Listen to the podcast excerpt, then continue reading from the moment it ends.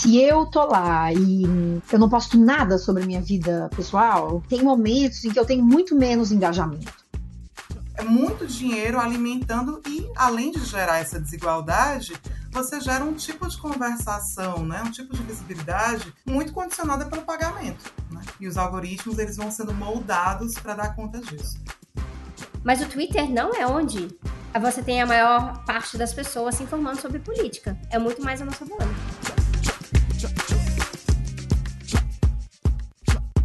É hora de mais um Entre Teses, o podcast original Tese 11, e nós passamos agora da metade da temporada. Que delícia, viu? Quem fala aqui é a Sabrina Fernandes, e eu quero aproveitar para lembrar que se você não está acompanhando a gente nas redes sociais, no Twitter, no Instagram, é só você seguir ali, ó, colocar arroba Entre Teses em cada uma dessas redes. O nosso podcast é um oferecimento do financiamento coletivo do Tese 11, então, a galera que apoia lá no apoia.se barra tese 11 está disponível nos principais agregadores de podcast, mas se você é apoiador, você recebe primeiro, antes todo mundo, lá na plataforma do Apoia-se mesmo. Hoje eu trouxe para vocês duas convidadas que dão verdadeiras aulas nesse tema, em como se comunica, o que restringe a comunicação, o que isso tem a ver com democracia e por aí vai. Então, se você já imaginou diretamente Helena Martins e Jana Viscardi, você acertou. Helena Martins é professora da Universidade Federal de Ceará, atua no curso de Comunicação Social e no programa de pós-graduação em Comunicação. É doutora em Comunicação pela UNB, com período sanduíche no Instituto Superior de Economia e Gestão da Universidade de Lisboa. É editora da revista Eptic, foi integrante do Intervozes e do Conselho Nacional de Direitos Humanos, é autora do livro Comunicações em Tempos de Crise, Economia e Política da Expressão Popular e organizadora do livro Desinformação, Crise Política e Saídas Democráticas para as Fake News, pela Veneta Intervozes, e uma das autoras da pesquisa Fake News, como as plataformas enfrentam a desinformação, multifoco barra Intervozes. Jana Viscardi é doutora em Linguística pela Unicamp, com o lema Como nos comunicamos importa, há sete anos produz conteúdo no YouTube com foco em temas que relacionam linguagem e atualidades. Inclusive, eu mesma, Sabrina Fernandes, já fiz uma participação no canal da Jana. Então, é um prazer ter ambas aqui com a gente hoje. É 2022 e parece que quanto mais avançamos em número de ferramentas para se comunicar, mais desafios para democratizar a comunicação nós encontramos. Se antes a gente falava de conglomerados de televisão e de jornais, agora são as plataformas das redes sociais. A tecnologia se reinventa e de repente estamos lidando com deepfake e uma era em que está mais fácil manipular pessoas, mesmo sabendo que está mais fácil desmentir as mentiras da grande imprensa também. E é tanta contradição que muitas vezes nos esquecemos que ainda tem muita gente sem acesso à internet no Brasil e no mundo. Para além disso, seguimos enfrentando problemas de ética no jornalismo, censura, influência do grande capital. A informação é vendida, a desinformação também. E nós precisamos entender como isso funciona se o nosso objetivo é uma sociedade mais democrática. É hora.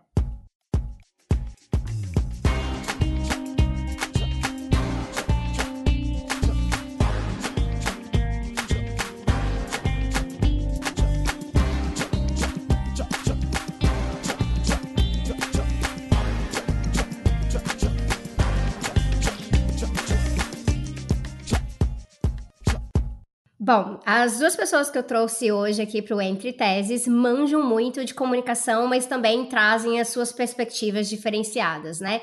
E uma das coisas que eu acho que é muito relevante para a gente tratar, a gente está gravando aqui na nossa segunda metade da temporada, beirando as eleições no Brasil, e tem muito tempo que se discute é, o que está acontecendo quando a gente olha para processos eleitorais e a influência das redes sociais, a influência de tecnologias de comunicação mesmo, em como se molda pensamento, uh, em como influencia um voto diretamente.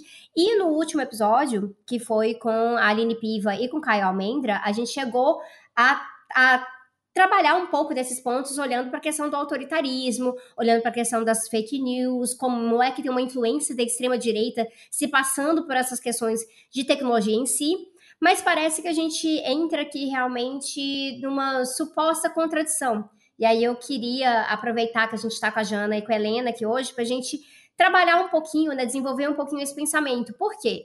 Ao mesmo tempo que hoje em dia a gente tem a internet e com a internet há uma maior né, liberdade de se falar certas coisas, é, de poder se pronunciar, de você não estar tá dependente de uma emissora de televisão te convidar e pedir a sua opinião e coisas assim, ao mesmo tempo poderíamos dizer que está dando plataforma para quem não deveria ter essa plataforma. Então tem aquele equilíbrio sobre o que, que é ter mais acesso para falar de coisas e o que, que é a própria questão da liberdade de expressão. Mas isso é colocado num contexto que muitas vezes a gente esquece que sim, a internet faz parte do cotidiano das nossas vidas, está presente é, na maior parte da sociedade brasileira hoje, isso a gente pode realmente afirmar, mas, ao mesmo tempo, é, nós podemos lembrar que nem todo brasileiro tem acesso à internet, né? Então, a gente tem dados aí que colocam que mais de 30 milhões de brasileiros não têm aquela acesso à internet todos os dias. E eu acho que o período da pandemia, principalmente ali entre 2020 e 2021, foi importante para a gente pensar isso quando começamos a falar assim, de educação remota, trabalho remoto, e o que, que é ter um computador, o que, que é ter um celular, o que, que é ter é, internet de qualidade para você se manter conectado na sociedade, né? Bom, Sabrina, deixa eu trazer aqui primeiro um agradecimento por esse espaço para a gente conversar e estou bem animada também porque a gente pode aprofundar aqui algumas questões e vou já começar trazendo uma leitura que a gente desenvolve desde a economia política da comunicação sobre isso que você colocou, né? Primeiro, reconhecer que a disputa em torno da informação é uma disputa histórica, né? e que as contradições elas permeiam a, a, a, informação, a produção e a circulação da informação há mais de um século. Né? A gente teve, na passada do século XIX para o XX, toda uma estruturação de sistemas de comunicação que foram cada vez mais privatizando o processo de produção e de circulação de informação. E com isso eles foram também colocando os interesses dele né, em toda essa produção. É, trazer isso para mim é bem importante para a gente refletir que essa contradição que se evidencia hoje é, na internet, ela é uma contradição histórica. Ela é uma contradição que dá conta né, dessa apropriação capitalista das, das formas de produção e circulação da informação. Tanto é que, mesmo quando a gente olha né, o desenvolvimento do rádio, da televisão, sempre teve essa expectativa de ter um espaço mais democrático, de ter um espaço né, bidirecional. Vale lembrar os textos do Brecht né, sobre o rádio, como ele poderia democratizar a comunicação. E o que, que aconteceu? Um processo de apropriação, né, de concentração é, que foi progressivamente reduzindo essas possibilidades, essas potencialidades. Então, assim como houve né, nesses outros sistemas clássicos de comunicação, a gente também tem esse processo acontecendo agora no âmbito da internet. Uma incrível possibilidade de ampliação né, do diálogo, das vozes que conseguem produzir e circular para muita gente né, as suas ideias, as suas opiniões, mas também progressivamente uma transformação desse espaço em um espaço né, muito favorável à exploração capitalista dele. Né? E isso se revela né, no fato de que a gente não só tem uma internet hoje muito penetrada na população, mas muito acessível, mas também uma internet muito diferente do que a gente tinha nos anos 2000. Né? A gente está falando de uma internet muito em torno, organizada em torno de plataformas digitais, né? poucas corporações dominam vários espaços. Para a gente ter visibilidade hoje, é quase que impossível não estar em espaços como Facebook, Instagram, né? Então, é uma internet muito, muito diferente muito marcada né, pela presença dessas grandes corporações, que são corporações aí de ponta né, da própria economia mundial hoje. Né? Então, acho que isso fala dessa contradição. E para mim, para finalizar, porque senão a gente vai né, alongando aqui, mas para mim isso é bem importante né, para a gente considerar a tecnologia como resultado desse contexto, né, como resultado dessas relações sociais. Porque se a gente tirar as relações sociais, aí a gente cai numa visão super tecnodeterminista ou mesmo fetichista, né? Achando que só a tecnologia vai dar conta e vai dizer quais são os processos sociais que vão acontecer. E na verdade são os processos que vão moldando a própria tecnologia. Tem uma coisa que eu acho que é interessante, é, antes de eu passar para a Jana, porque a Jana e eu trabalhamos com YouTube, né? E, mas a, a gente tem dados que, por mais que o Facebook esteja um espaço muito difícil de navegar hoje, as pessoas estão se informando ainda, majoritariamente pelo Facebook, quando a gente pensa nessas plataformas, né? O WhatsApp é o grande líder. Mas o WhatsApp é uma rede social diferente, ela é de comunicação direta, de mensagens, de grupos. Mas quando a gente olha para as plataformas, É, eu tenho a impressão que a gente olha para o período eleitoral assim de 2018 Lembra quando teve assim o grupo Mulheres, né, contra Bolsonaro ali, aí organizando as marchas. Aqueles grupos e os eventos que eram marcados naqueles grupos, eles tinham um peso muito visível, a gente enxergava aquilo ali. Nos últimos anos, deu uma impressão de ter tido um esvaziamento, até pela mudança de algoritmos ali no próximo, próprio Facebook, que hoje em dia, se você não paga nada, a gente olha para páginas que tem um milhão de curtidas, e aí tem um post da página, e aí o post tem 50 curtidas. É algo impressionante. Cortaram o alcance completamente. E aí, é, né, é, da mesma família do Instagram, a gente vive frustrado com o Instagram também, porque o nosso alcance está sempre se, sendo cortado. Mas, de uma maneira ou outra, a gente fica com a impressão de que o, o alcance está sendo cortado no Instagram, no, no, Facebook também, mas no Facebook é onde há um esvaziamento. Mas tem uma galera que não sai de lá tem uma galera que não sai de lá. E aí a gente para para pensar que essas relações elas vão mudando e elas têm a ver também muitas vezes com grupos demográficos que estão mais presentes no espaço no outro espaço. E tem uma tendência e às vezes é imaginar que aquele espaço que é um pouco assim é, que tem, você pode irritar, que você pode viralizar, aquele espaço que está sempre bombando, é aquele espaço que é onde a gente deveria focar. Então, olha para o Twitter, por exemplo né, viralizar no Twitter, as tretas de Twitter e coisas assim. Mas o Twitter não é onde você tem a maior parte das pessoas se informando sobre política. É muito mais a nossa bolha. Eu estava ouvindo vocês duas falarem, e na verdade eu ia trazer um ponto quando eu ouvi Helena, muito próximo daquilo que a Sabrina está trazendo. Quando a gente pensa nessa liberdade da internet, eu fico com a sensação, assim, de um período na minha cabeça muito ingênua, tipo, nossa, quando você está na internet, é isso, você pode alcançar cada vez mais pessoas.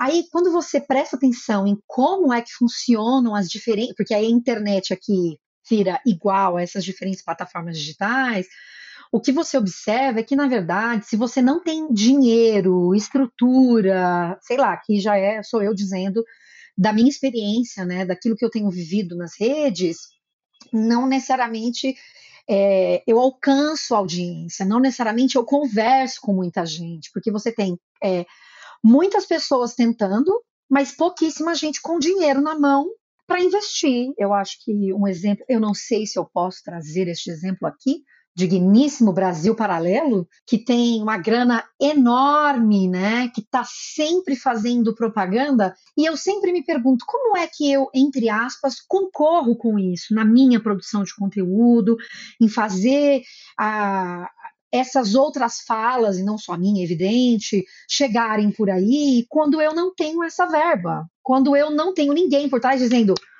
Bora, Jana, bora. Eu vou colocar aqui 15 pessoas para trabalharem com você, 20, sei lá, 40, 50. E a gente vai fazer de tudo. E aí vamos estar nas diferentes plataformas, entendendo o que são os diferentes formados, os diferentes públicos, como a Sabrina falou, porque são públicos que realmente são diferentes, e como é que a gente vai tentar viralizar em cada um desses espaços. Então, eu fico pensando que, é, não quero ser uma pessimista nem nada, mas é evidente que a gente tem muita gente falando muita coisa bacana que não estaria nesses espaços que a gente já conhece hoje, mais tradicionais, da televisão e do rádio. Isso está claro. Mas ainda assim há uma limitação que tem a ver com as dinâmicas desses espaços, que tem a ver com essa lógica capitalista de quem de a quem pertencem esses espaços e quem tem direito a fazer as suas falas serem reverberadas. É, em função, inclusive, dos interesses das diferentes plataformas, né? Eu sempre me lembro dessas pesquisas que dizem, olha, se você entra lá no YouTube, acho que elas eram bem mais frequentes em 2018, e aí a Helena pode, inclusive, me corrigir, né, nisso, que é essa coisa de dizer assim, ah, se você, as pesquisas revelam que se você colocar lá, vamos supor, balinha, bala, sei lá, sapato, para você pesquisar no YouTube, tempos depois, de alguma maneira, você chegou em conteúdos que são bem extremados. E quando falo de conteúdos extremados, estamos falando da extrema direita, então, veja, não há um milagre que faça isso, né? E aí eu acho que aqui entra um outro elemento que é as pessoas dizerem assim, não, isso aí é o algoritmo, como se o algoritmo fosse é, uma dinâmica é, que para mim se assemelha muito à maneira como as pessoas às vezes até enxergam os jornais. Ah, não, porque é assim mesmo. E eu sempre digo para as pessoas: veja, uma matéria, é, uma reportagem, seja lá o que for, ela não brotou de uma árvore, então ela só pode ser feita daquela maneira. Da mesma maneira, um algoritmo que a gente diz, ah, não, é porque os algoritmos, primeiro que a gente não sabe muito bem o que, que é, né? Segundo, que é como se fosse essa entidade sobre a qual ninguém tem controle. E aí as pessoas se esquecem que tem o Google, que tem o metaverso, sabe? Como se fosse uma entidade extra que surgiu junto com o Big Bang, sabe assim?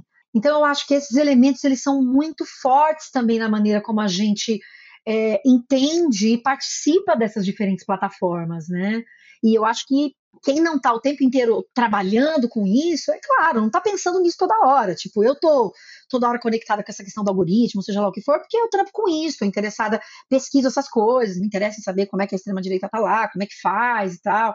Mas é isso, a gente que tá só vivendo a vida na internet, assim, lendo as coisas, não tá o tempo inteiro pensando, meu Deus, o algoritmo não é uma entidade, porque todo mundo fala como se fosse. Então, não sei se faz sentido o que eu falei, mas eu acho que faz total sentido e para mim tem a ver de novo com essa visão meio, te, meio fetichista assim da tecnologia, né? E que nos, nos afasta da elaboração delas, porque parece que a coisa já vem pronta.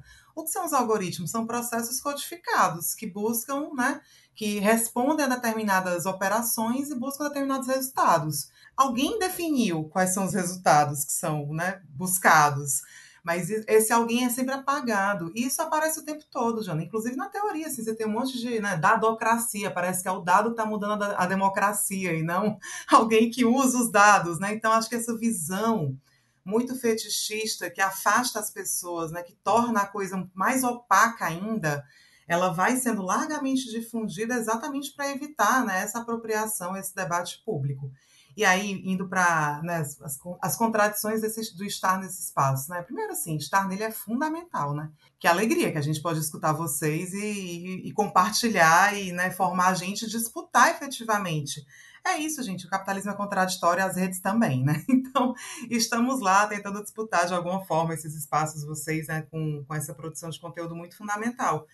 É, mas acho que é compreender de fato que mesmo essa disputa ela não se dá nos mesmos marcos, né? não tem patamar de igualdade nisso, é uma igualdade absolutamente aparente. Se você vê qualquer dado sobre quem mais impulsiona no Google e no Facebook, você vai ver lá o Brasil Paralelo. Adorei você trazer esse exemplo, porque é um esporte também reclamar do Brasil Paralelo, acho fundamental. É, ok, vamos declarar que neste episódio a gente vai reclamar de umas coisas específicas. É. E um deles é o Brasil Paralelo, que fica colocando propaganda na frente dos nossos vídeos, a gente tem que ficar bloqueando o domínio o tempo inteiro. Nossa, acontece muito. Eu tô vendo lá, tese 11, e vem Brasil Paralelo, entende? É surreal. E assim, é um volume de dinheiro muito grande, gente. Não é, não é algo, né, assim, fácil de alcançar. E isso vai para tudo. Eu tenho chamado isso de visibilidade condicionada pelo pagamento. Né? Você tem um, processo de existência nas redes que vai sendo, vai sendo condicionado. E vejamos, não era assim. Eu lembro de fazer campanha política em 2012, por exemplo, e a gente conseguia muito alcance, muita viralização no engajamento, né? era no, no esforço militante, na criatividade, tudo isso. É, mas com, nos últimos anos você vai tendo um processo né, de especialização dessas lógicas de propaganda né, um refinamento muito grande desses sistemas de propaganda nessas grandes plataformas, é, plataformas que vale lembrar, assim, operavam no vermelho no começo dos anos 2000 e vão desenvolvendo esses sistemas de propaganda para conseguir obter lucro, né? E aí você vai tendo toda uma conversação absolutamente dependente dessa, desse pagamento. Na eleição passada, em 2020, eu e outras duas pesquisadoras, a Raquel Bragato e a Luísa Jardim, nós fizemos um cálculo, né, verificando quanto que os 50 candidatos que mais gastaram em impulsionamento gastaram. É, e nós chegamos a um cálculo de mais de 100 milhões de reais. Boa parte desse recurso, inclusive, vindo direto do fundo público para Facebook e Google. E com uma diferença bem grande, assim, mais de 90% no Facebook e menos de 10% no Google. E quando a gente compara isso com as eleições anteriores, né, é, você vai ter aí também quase 50% a mais. Então, eu fico imaginando que vai ser essa eleição, inclusive, com um volume de recursos né, que está sendo direcionada agora né, pelo, pela mudança no fundo partidário e tudo isso. Então, assim, é, um, é, é muito dinheiro alimentando e, além de gerar essa desigualdade, você gera um tipo de conversação, né, um tipo de visibilidade muito condicionada pelo pagamento. Né? E os algoritmos eles vão sendo moldados para dar conta disso. E aí, só uma coisa, Sabrina, eu gostei de você trazer o Facebook também, porque eu, já sou uma pessoa de 35 anos, né? E eu fico lá no Facebook, não largo aquela rede. Mas eu, eu, eu realmente, assim, os dados mostram que é, tem uma segmentação, mas não tem um abandono também, não. E às vezes a gente vai um pouco na moda, né? Agora é o TikTok, agora é não sei o quê. E na verdade o que acontece é que você vai sendo demandado para estar em todas elas. E de novo, né? Isso também tem um, uma exigência. Agora falaram que o TikTok vai lançar uma rede social nova para competir com o Instagram, né? Quando eu vi a notícia, eu só falei: "Ah, não. Ah, não, eu vou ter que criar outra conta. Exatamente. O Tese 11 vai ter que ir para mais uma rede social, não é possível." A minha foi bater um desespero assim, não, por favor, não, fica cada cada uma faz seu negócio, Instagram. Teve que ir lá as Kardashian, né, reclamar que o Instagram tava usando muito vídeo, elas queriam Sim. postar fotinha. É isso, eu quero postar fotinha no Instagram, vamos postar videozinho no TikTok, porque a gente vai ficando, né, totalmente condicionado. Isso que você fala assim, ser condicionado é, pelo capital realmente nessa lógica. A gente fala do Brasil Paralelo porque uh, teve. Saiu uma matéria na Folha, eu acho, tem um tempo, acho um mês, alguma coisa assim, que o Brasil Paralelo é o maior anunciante de política no Google no, no, no Brasil hoje. A gente está falando de milhões de reais, né? Faturamento aí de 30 milhões de reais. É um negócio sinistro. Eles têm muitos funcionários, é, é, é, uma estrutura muito grande. É uma super produtora. Exato, e é por isso que eles fazem documentários aí que estão propagando fake news. O Iclis Rodrigues, do Leitor Obrigatória, chegou a fazer um documentário é, contrapondo coisas do Brasil Paralelo, então a gente tem essa dificuldade muito grande porque eles fazem um negócio com uma mega produção, que tem uma aparência de legitimidade, então é fácil realmente enganar as pessoas, porque tem muita grana. E a gente vai lá, faz o contraponto, o contraponto vai ter assim, um décimo, um vigésimo do alcance. É, e aqui eu tô sendo generosa. Não? Então já tem esse condicionamento pelo capital a partir da publicidade, do dinheiro que você coloca nas coisas. E você tem um outro condicionamento do capital, que é esses grandes bilionários que estão criando plataformas que uh, pretendem comercializar mais e mais aspectos da nossa vida, em que a gente vende a nossa privacidade, a gente entrega os nossos dados assim de bom grado. Não conheço na minha vida nenhuma pessoa que tenha lido todos os termos de uso de todas as redes sociais em que participa. Não conheço, nunca ouvi falar, não conheço. Né, entendeu? Ah, mas eu sou muito politizada e eu trabalho com Não, você não leu, cara. E se um dia você for para ler, depois você não leu a atualização. Quando aparece assim, atualizando os nossos termos de uso, você. Eu, eu uma vez na minha vida eu parei para ler um termo de, de, de uso que foi quando a gente começou a trabalhar com essa coisa de podcast, no Tese 11, e aí eu fui olhar a questão do, de, um, de um lugar para hospedar, e aí eu fui ler umas resenhas, e nas resenhas avisaram para olhar o termo de uso de local, porque parecia que eles meio que se apropriavam, ficavam meio que donos do áudio. Aí foi a vez que eu fui parar para ler, eu falei, ah, então não vou, não vou hospedar aqui uma vez. E olha, foi um negócio de propriedade que me preocupou ali, para eles não saírem usurpando.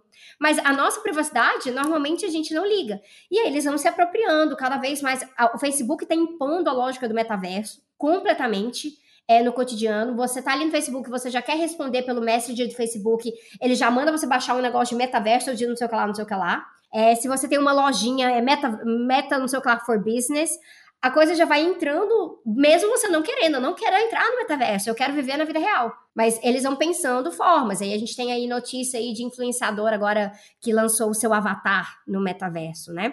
Aí eu fico pensando, né? É, é, vem uma pessoa muito rica, muito influenciadora, com né, 20, 30 milhões de seguidores no Instagram, lança o seu avatar no metaverso, que é algo em que a maior parte das pessoas não tá conectada ainda, mas faz parecer que, olha, isso é cool, isso é legal, olha que interessante. Essa pessoa se enfiou ali. E aí, qual que é a história? Vai entrando na mesma lógica de quais são os produtos virtuais que você pode vender dentro disso aí, porque você vai pegar um novo mundinho que é diferente, por exemplo, no mundinho gamer. No mundinho gamer, a gente vai lá e compra coisas para os nossos personagens, nossos avatares, para os nossos, é, é, né, os, os, os nossos é, personagens que a gente joga também, mas também coisas para sair incrementando. Mas não é todo mundo vai estar no mundinho gamer, então você tem que extrapolar isso para outros aspectos da vida. E aí você vai tendo uma participação desse condicionamento pelo capital, dos grandes bilionários com as suas plataformas que querem sugar a gente cada vez mais para todos, porque eles competem entre si, mas eles não excluem. Gente, tem gente que até hoje usa Snapchat. E eu achei que o negócio tinha que meio que acabado, porque o Instagram começou a fazer stories, mas não. E tem filtros, costumam ser desenvolvidos no Snapchat de um jeito, aí depois o Instagram vai lá e copia. Na verdade, o que eles estão fazendo, eles estão saturando todos os espaços cria uma demanda para a gente estar em todos eles, e aí eles vão criando novas oportunidades de lucrar em cada um deles. E aí o metaverso é essa grande, né, fronteira aí. O que mais me faz sempre questionar assim, essa galera que já é rica, essa galera que já é muito famosa, que já tem, né, qual que é o limite de seguidores que uma pessoa pode desejar ter? Você precisa ser o Cristiano Ronaldo, né? Que, que é o Cristiano Ronaldo é o que mais tem seguidores no Instagram, se eu não me engano. É um negócio assim, sinistro. Você precisa chegar no nível Cristiano Ronaldo, porque a pessoa tá sempre buscando crescer mais e mais. E aí nisso você começa a ver, aí vai que eu vou alcançar uma pessoa que não tá aqui, que vai estar tá naquilo lá. Ou uma pessoa que tá nas duas, mas no condicionamento do algoritmo, entre o que eu coloco para alimentar o algoritmo e o que a pessoa coloca para mostrar o seu comportamento, o que ela quer ver, o que ela não quer ver, não alcancei ela aqui. Talvez eu consiga alcançá-la no outro lado. É quando eu cansá-la lá, eu posso falar para ela, me siga também lá naquele outro lugar. E aí a gente vai, né, fazendo o trabalho deles por eles. E gerando muitos aí, dados. Muitos dados. Muitos dados. E tem um elemento que eu fico pensando, tem muitos elementos, mas tem. Primeiro é o nosso tempo, né? Você, tá, você tem que estar tá em todos os lugares. Depois, por exemplo, quando uma grande influenciadora cria o avatar dela, naquele espaço, e aí ela se coloca como inovadora né? E aí é, eu fico sempre pensando nessa relação de distância e proximidade que as redes nos trazem, né? Então, você não consegue ser exatamente como aquela influenciadora, porque você não vai ter tudo que ela tem, mas alguma coisa você consegue. E aí, muitas vezes, essa coisa é estar em uma rede ou outra, por exemplo. Ou então, comprar uma coisa ou outra. Então, você compra coisas que aquela pessoa tem para se aproximar dela de alguma maneira. Ou da própria marca dela, né? Da Porque marca dela, para é. dizer que você tá ali, fandom presente, aquela coisa. E aí você vai para essa outra rede com a ideia que as pessoas também vendem e as redes também vendem, que é aqui você vai crescer. Eu me lembro que quando chegou essa nova, tinha uma rede de áudio que surgiu aí recente, eu nem sei mais o nome dela, que as pessoas me diziam assim: Jana, você tem que entrar lá, porque lá você vai crescer muito rápido, porque a rede é nova. Aí eu entrei só para ver. Todas as pessoas que já eram muito famosas eram verificadas, tinham um público gigantesco. Eu falei: veja, é mais um espaço para eu me degladiar com gente que já tem toda a estrutura para funcionar. Porque no final das contas, e aí eu volto de novo para o Brasil Paralelo e vale para qualquer uma das pessoas que tem muita grana para investir, por trás da grana não é só a grana, é o conhecimento que essas pessoas compram. Porque atuar em cada uma das redes exige um conhecimento que quem trabalha sozinha jamais vai conseguir alcançar na mesma velocidade, com a mesma qualidade e com a mesma quantidade de recursos que uma pessoa que tem muito dinheiro tem. Você tem que estudar, você tem que consumir. É muito pesado. Total, você tem que estar ali o tempo inteiro. É muito interessante. É, recentemente eu estava reclamando disso nas minhas redes, aí veio uma seguidora e falou assim: o problema, Jana, é que o seu conteúdo é muito intelectual. Bom, primeiro a gente poderia se perguntar o que, que é intelectual, né? Então, já poderíamos começar com essa pergunta. E por que, que isso é um problema? Não, é, também tem essa outra questão. Então, o que é intelectual, por que, que ela me encaixou neste lugar e por que, que isso seria um problema? E aí ela disse: você deveria e aí, porque eu trabalho com redes, eu sei. Então você deveria e me colocar uma, colocou lá uma lista de coisas que eu devia fazer. E o que, que eu devia fazer? A primeira coisa, cortes. Aí eu pensei, tá, ok. Então só posso existir na internet se eu fizer cortes? Porque aí a gente vai para esse outro lugar também, que tem a ver com. É muito comum que as pessoas à direita ou à esquerda digam: ah, é preciso se adaptar é, precisa adaptar as plataformas para você estar nelas. E, num certo sentido, eu até entendo, né? Você precisa entender minimamente como é que elas funcionam. Mas aí, de repente, todos os canais estão fazendo a mesma coisa. E, e aí eu me lembro de um livrinho, que se chama, livrinho, ai que horror falar assim das pessoas é, que são consideradas tão importantes. Existe um livro do Bourdieu que se chama Sobre a Televisão. Neste livro, ele vai falar, por exemplo, sobre a formação dos jornalistas e vai falar sobre a dinâmica das, é, dos espaços de veiculação de mídia, espaços de mídia. Então você tem a maneira de produção desse conhecimento nesses espaços e o quanto é homogêneo porque no final das contas essas pessoas fizeram faculdades que acabam seguindo um pouco uma mesma diretriz, e aí quando vão para um diferente, um dado espaço de mídia, tem ali as diretrizes editoriais daquele espaço, e aí essas pessoas todas se conhecem, elas estão meio que em busca um pouco, entre aspas aqui, viu gente, o resumão que eu estou fazendo aqui, simplíssimo, um pouco em busca dessa mesma coisa, você precisa fazer, você precisa ser inédito, tem que ser inovador, tem que ser o primeiro a dizer, tem que estar atrás do furo, ou seja lá o que for, e aí a gente desloca, puxando um pouco né, com o que a Helena falou, a gente desloca desses veículos mais tradicionais a mesma coisa para essas redes que supostamente seriam esse espaço de inovar. Eu inúmeras vezes recebi dicas de pessoas que me seguiam. Jana, eu quero que você cresça mais. Eu, é, você precisa crescer, então eu vou te indicar fulano que está ajudando muito as pessoas a crescerem. Aí eu entrei no canal do fulano. O fulano tinha cinco vídeos por dia. E diz: você precisa adaptar, então aí tem que fazer corte, então você faz muitos cortes por dia. E, de novo, não tem pro... nenhum problema com os canais de corte, gente? Tá tudo bem, vai lá, vive seu corte, tá tudo ótimo. Mas eu estou falando dessa homogeneização. Então, você está sempre correndo atrás de uma coisa. É a fórmula, né? É a fórmula. Você está tá todo mundo correndo atrás de uma coisa, porque existe a tal da cenourinha capitalista que está dizendo: você vai conseguir, meu amor. Você precisa se espelhar mais na blogueira, você precisa se esforçar mais. 24 horas por dia é pouco, minha querida.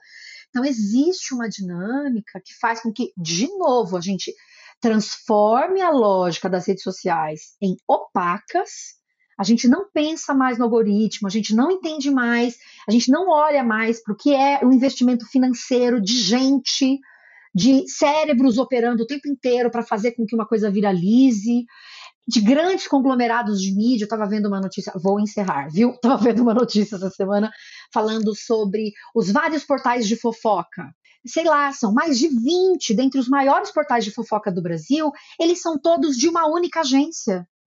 Aí você entra lá, de novo, opaco. Por quê? Quando você entra, é um perfil que está falando as coisas de uma maneira tão informal, você acha que é um cara, uma mulher, sei lá quem, na garagem de casa, sabe?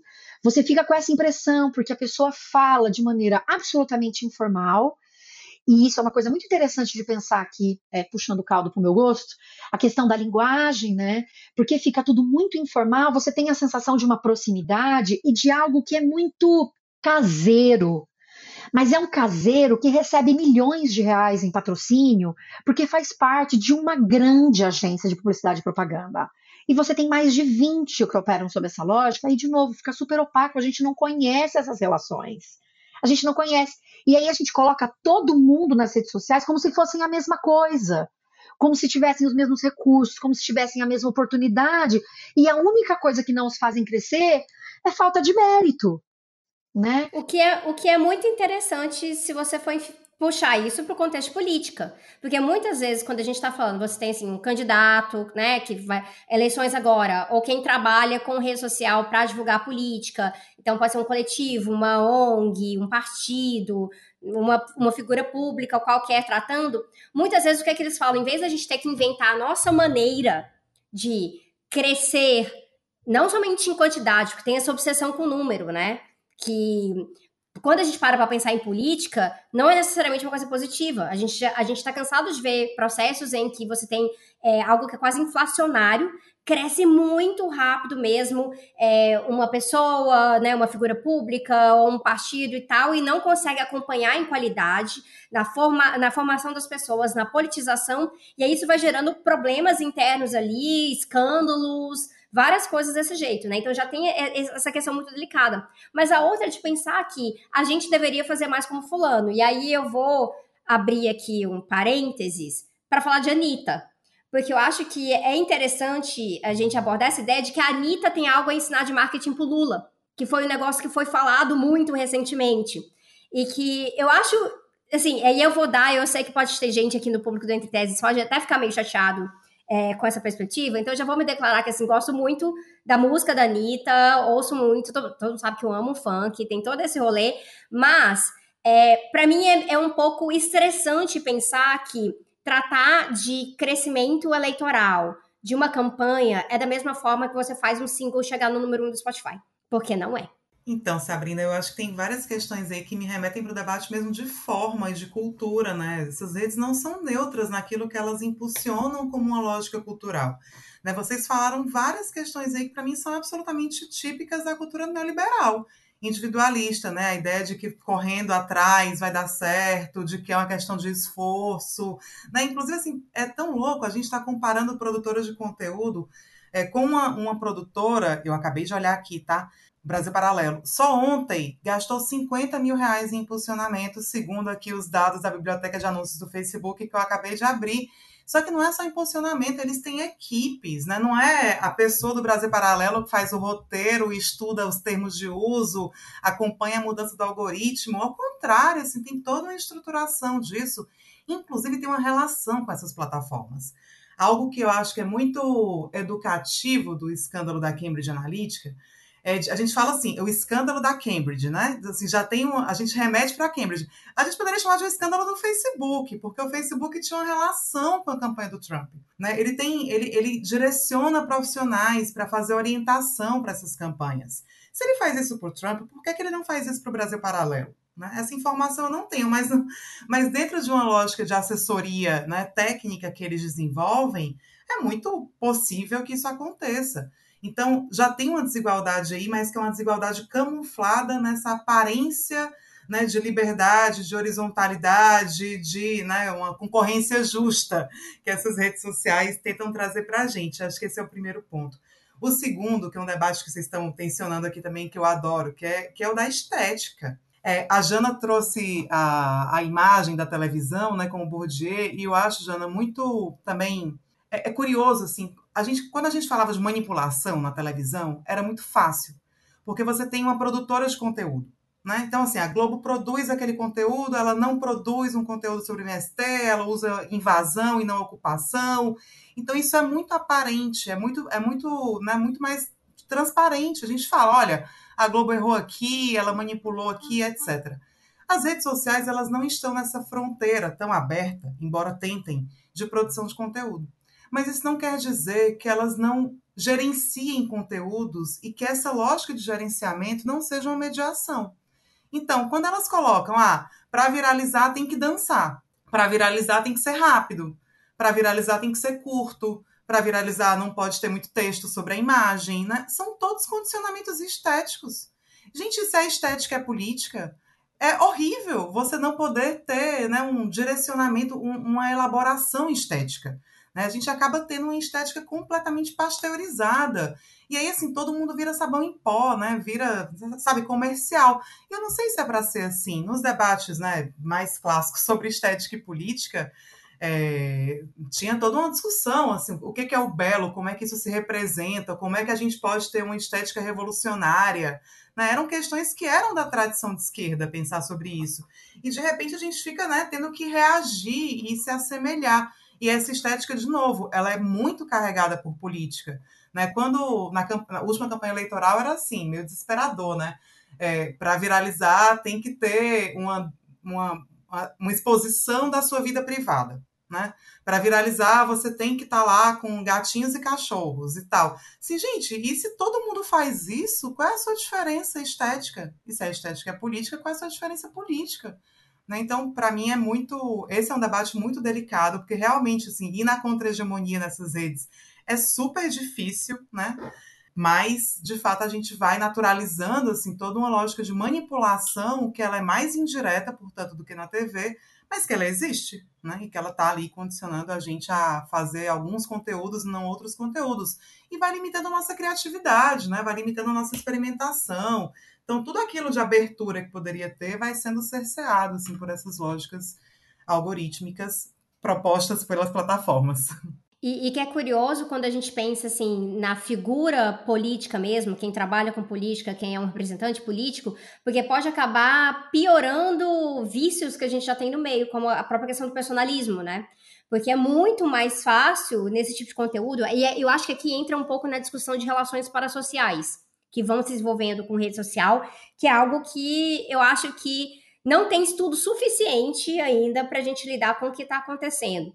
Eu penso muito na, na liberdade de dar um bloco várias vezes, porque eu tenho que dar bloco várias vezes por semana. E assim, eu me sinto como uma pessoa, como eu não sou eleita para um cargo público, eu não sou uma representante pública, que é, é, não tem uma obrigação por lei de representar, que é diferente de um bloco dado por um presidente da República. Se eu fosse presidenta da República, eu não poderia dar bloco, na minha concepção de democracia, porque, como uh, uma pessoa que ocupa o maior cargo da sociedade, eu tenho que estar disponível no que eu falo para as pessoas. Especialmente quando a gente considera, né, o Bolsonaro fica dando bloco em jornalista, não lembro nem quando é que foi levei bloco do Bolsonaro.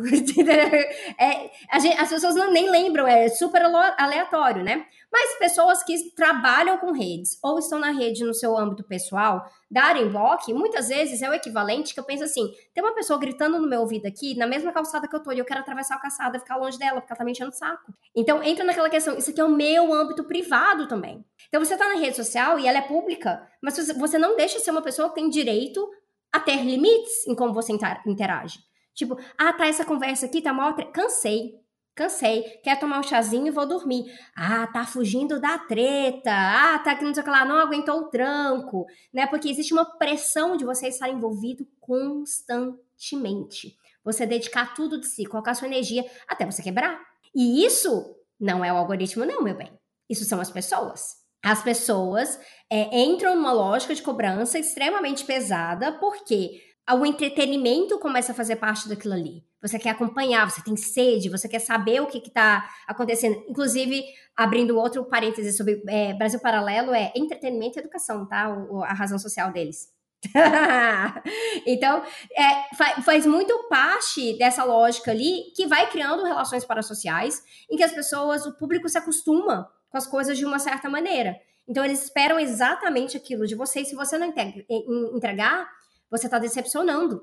E aí a gente vai criando aqui uma grande armadilha, porque é, a política, de uma forma ou de outra, é um eterno é, é, ato de gestionar expectativas né? As pessoas têm expectativas. É, quando você está trabalhando com política, tem, tem, um deputado que acompanha no Chile que estava falando assim: é, muitas vezes a gente está gestionando sonhos da cidadania, né? É, as, as, pessoas têm aquilo ali e você tem que lidar. E você nunca vai conseguir acompanhar aquilo ali para todo mundo. Absolutamente impossível. Mas como as relações parasociais começam a fazer parte daquilo, ela não é que elas estão esperando que as expectativas no geral, as expectativas de X, Y e Z porque fulano não me respondeu, porque fulano fez aquilo ali, aquilo ali me decepcionou, ou porque eu falei uma coisa que eu queria falar para aquela pessoa, ela não gostou e me bloqueou. Horas, como assim eu não tenho direito de falar e ficar atazanando ali o ouvido dela? Então vai entrando numa lógica ali de, de, de, de pensamento que volta porque a Helena trouxe mais cedo. É individualista. E quando a gente olha para isso na política, se a gente for enxergar, vai piorar muito a questão do personalismo, porque as pessoas começam a botar fé demais em uma pessoa só, e aí quando alguém erra, e todo mundo vai errar em algum momento, é, e aí que eu não tô falando assim da pessoa que está condicionada a errar, porque a política dela é uma política de destruição, uma política de austeridade, e assim por diante.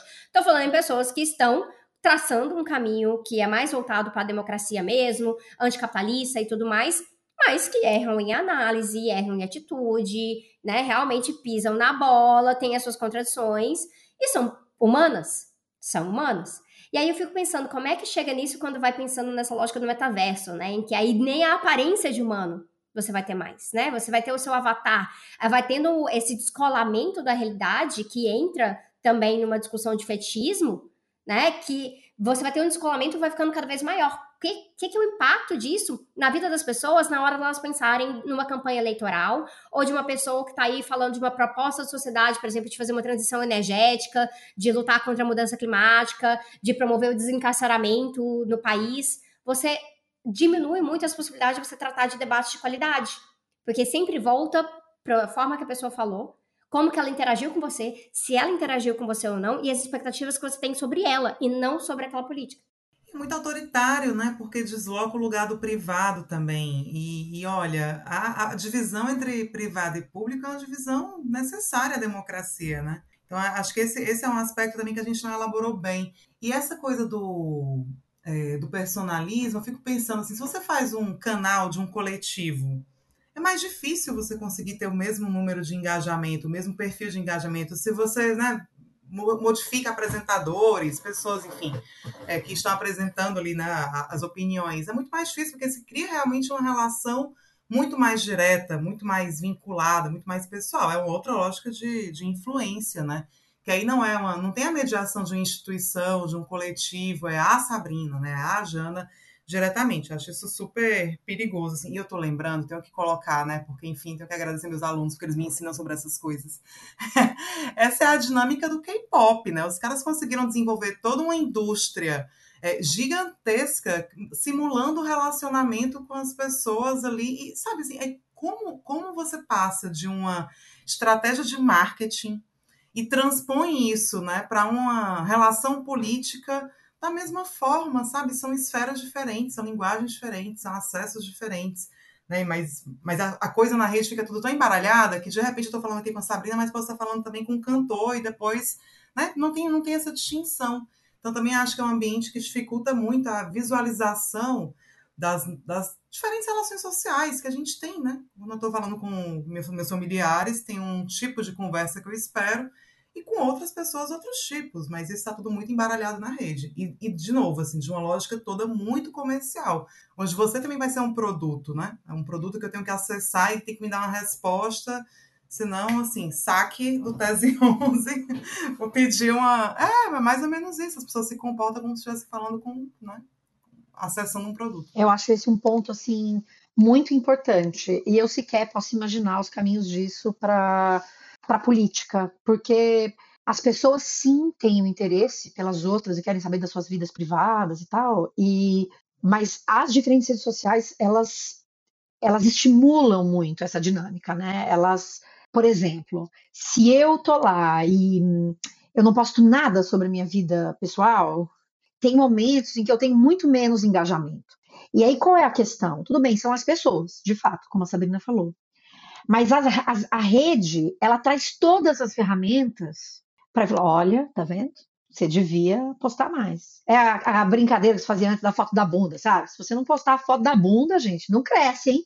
Então não esqueça de postar a foto da bunda, porque é isso que vai para frente. Então é como se você tivesse o tempo todo medindo a sua vida, porque ela está de alguma maneira nas redes, a partir dos números, desses números que fazem com que eu decida. Então, eu acho que o exemplo que teve da coisa do marketing lá da Boca Rosa é muito bom, né? Que mostra lá, o, foi o dia que mostrou o planejamento, e tinha lá cinco stories do seu filho. As pessoas, meu Deus, isso é um absurdo, gente. Veja, eu posso achar um absurdo é, essa lógica, mas este exemplo é apenas um exemplo entre milhões que justamente juntam esse elemento do marketing que é usado totalmente para avançar o campo do privado, que as pessoas sabem que é o que conecta elas umas às outras. Se a gente, por exemplo, for pensar em Bolsonaro, aquelas fotos dele sentado, comendo pão com leite condensado, numa mesa, sem toalha, gente, aquilo ali é o puro suco da construção de uma persona política que é próxima desse outro e que está muito bem atrelada à existência dessa pessoa nas redes sociais, porque ele não usa toalha, porque ele, ele come, você vê quando ele está no Planalto, a, a, absolutamente atrelado também às imagens que ele veicula. Está no Planalto usando uma camisa de time, e ele é alguém que quando fala, ele também vocifera, porque como eu, ele também se estressa, como eu, ele também perde a paciência. Então é muito é muito curioso pensar todos esses todas essas relações e como elas se estabelecem e como as redes sociais fazem uma coisa que a televisão, e aqui eu posso até estar errada na minha análise, me corrijam, você que está nos ouvindo pode trazer outros elementos, mas o quanto ela é diferente da televisão, puxando um gancho com o que a Helena estava falando, porque você consegue dar esse tom muito, muito, muito mais personalista naquilo que você está fazendo na sua rede. E é impressionante o quanto a gente é, constrói uma ideia de proximidade com esse outro. E quando ele tem uma equipe de marketing para estabelecer o que, que, são esses elementos que garantem essa proximidade, que veja, todo político faz isso desde sempre, mas as redes sociais têm um lugar de muita força aí, né? Você personaliza demais. Nisso aí eu acho que é interessante, que aí a gente tem um exemplo. O Dória tentou fazer a mesma coisa e não funcionou para o Dória. Ah, total. É, então, ir lá no mercado, comprar, né, comer um pastel. Não funcionou bem pro Dória. Propaganda dele sentado na rua com um grafite atrás. Não funcionou. Mas é, é uma coisa, é uma, mas é uma questão de maestria de onde você estabelece proximidade. Porque o Dória, na comunicação dele, ele não conseguia estabelecer ela. Sou um cidadão comum aqui, de bem entre aspas, né? Da, daquele jeito ali, e como um pastel que nem as pessoas porque não dava para desenvolver aquela relação parasocial com o Dória a partir do pastel que ele estava comendo. Com o Bolsonaro, aquela ideia que foi construída com muito tempo, desde ele na televisão lá, pânico e tudo mais, mas que conseguiu fazer isso com muito, né, muito mais força nas redes sociais, videozinho para mandar no WhatsApp e tudo mais, o método de comunicação, a estratégia fluiu muito mais. Então a estética é a mesma, mais ou menos a mesma né? Porque a gente está falando de dois homens brancos privilegiados, apesar do Dória ser, né, vir de uma linhagem empresarial e outro de uma linhagem militar, é muita grana, né? É, é Bolsa Dória, então representa coisas muito similares nesse sentido. Mas os dois tentaram empregar a mesma estética, mas tem ali uma estratégia diferente de como estabelecer a relação de proximidade em si. E aí o, o Bolsonaro teve mais sucesso com isso. Eu gosto desse alerta que você está trazendo, Sabrina. Eu leio um pouco assim também para a gente né, sempre pensar o processo de comunicação na sua complexidade. Há toda uma lógica de tentativa de manipulação, há toda uma utilização disso, mas a recepção ela existe.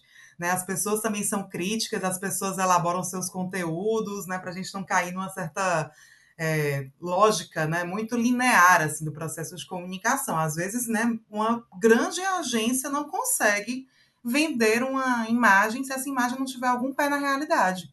A questão é que o Bolsonaro efetivamente tem. Tem, um, tem um, aspecto de verdade aí nesse jeito, né? Gente como a gente que ele apresenta, é, que é muito diferente de um político tradicional, ou mesmo de um empresário, né? uma forma de falar, inclusive, que é distinta. Então, assim, tem um elemento de verdade que ele utiliza e que eu acho que faz com que a comunicação dele funcione mais do que no caso do Dória, mesmo no caso do Alckmin, né, e do Serra, que já foi José em outras eleições, né? Então, assim, tem uma tentativa de fazer isso que não funciona, as pessoas não são burras, né? É, então tem isso. E tem um aspecto, Jana, que você trouxe, que é entre as pessoas e os algoritmos. Eu acho que tem um pouco da combinação dos dois, né? Vamos lá, a gente sabe, quando a gente está postando uma foto no Instagram, se a gente postar uma foto sem um fundo muito né, cheio, ela vai ficar melhor porque ela tá, né, o, o, algoritmo vende melhor essa foto, ele circula mais essa foto, né? Então, assim, o fato de ser uma foto pessoal, mais fechada, possibilita mais isso do que uma foto em plano aberto, etc. A gente já sabe disso. A gente sabe que quando a gente vai colocar um post no Facebook, se a gente colocar um link junto, esse post ele tem um alcance menor, porque o Facebook estimula um tipo de conversação que ele é mais pessoal do que essa conversação com uma mídia, né, casada ali e tudo mais.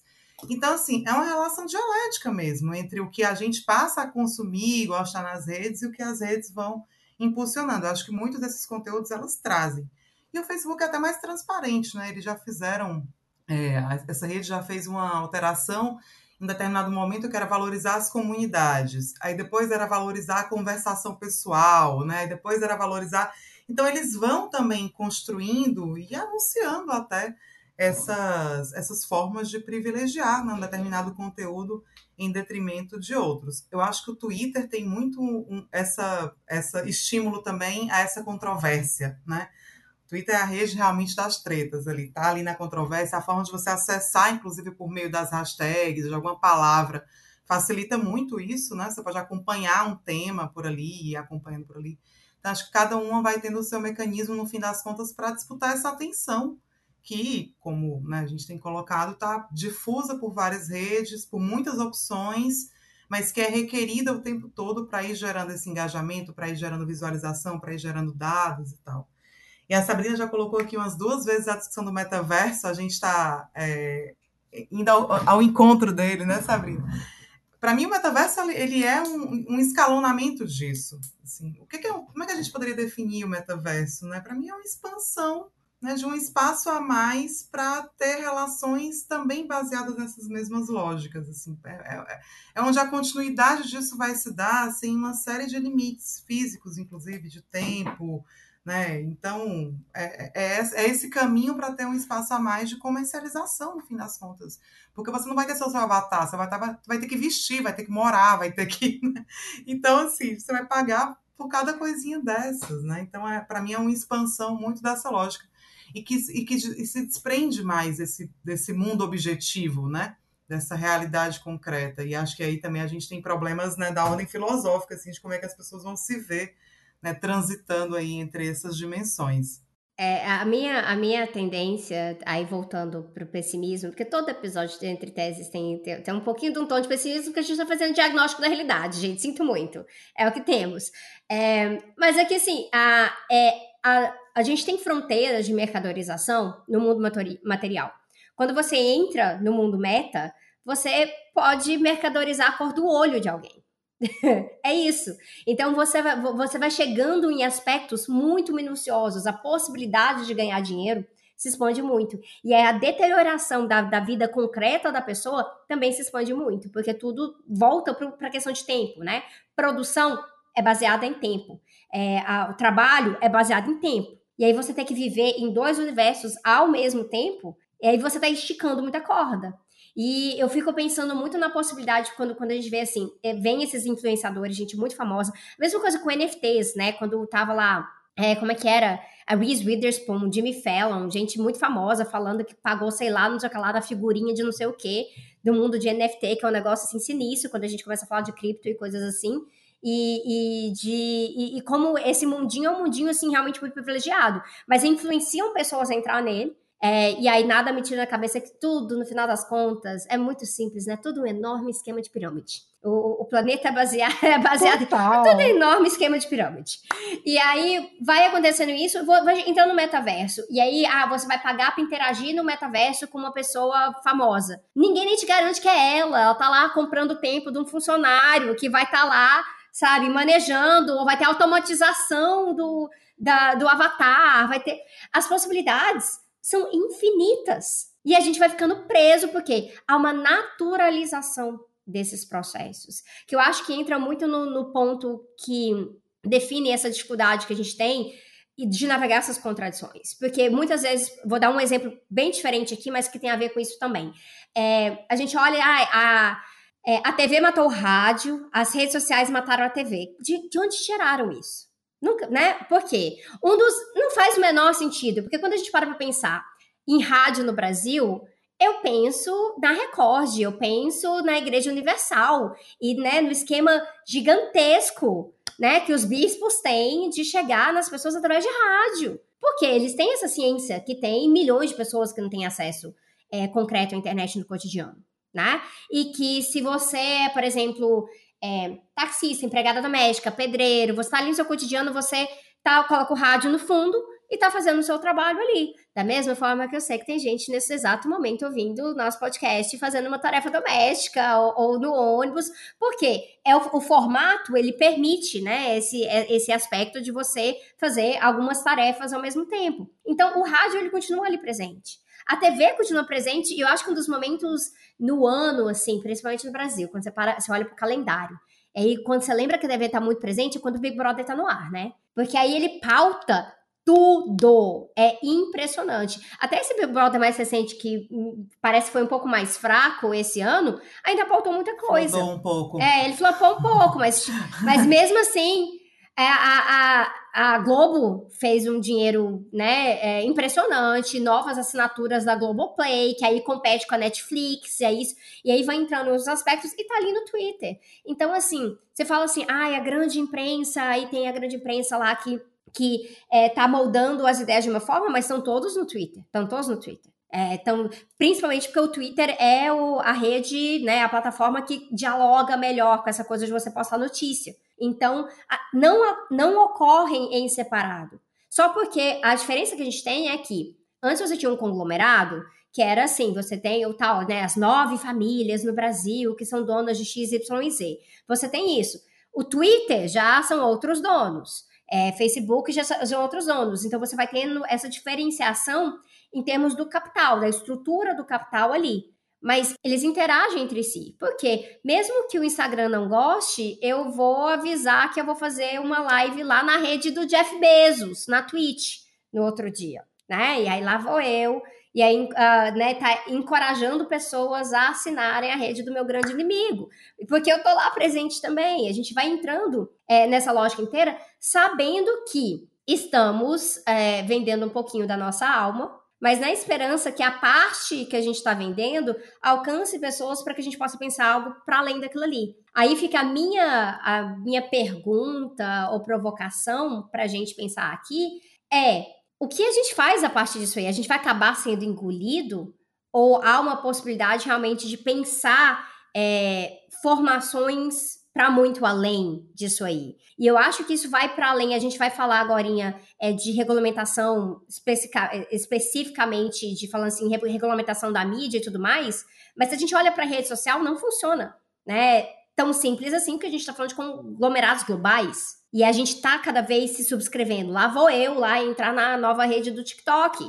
Então, a gente vai entrando nessa lógica. E será que é isso que a gente vai acabar fazendo sempre? Minha pergunta para você era: tá falando, será que vamos ser engolidos? Será que já não fomos?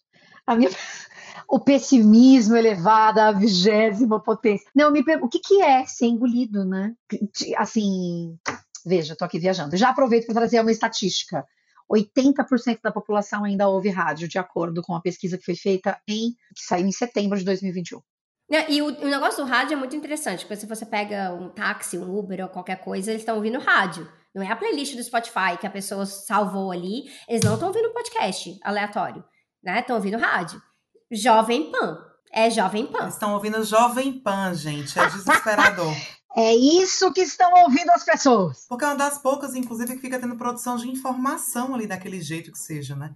É, é dramático. É, ou desinformação, né? É, exato.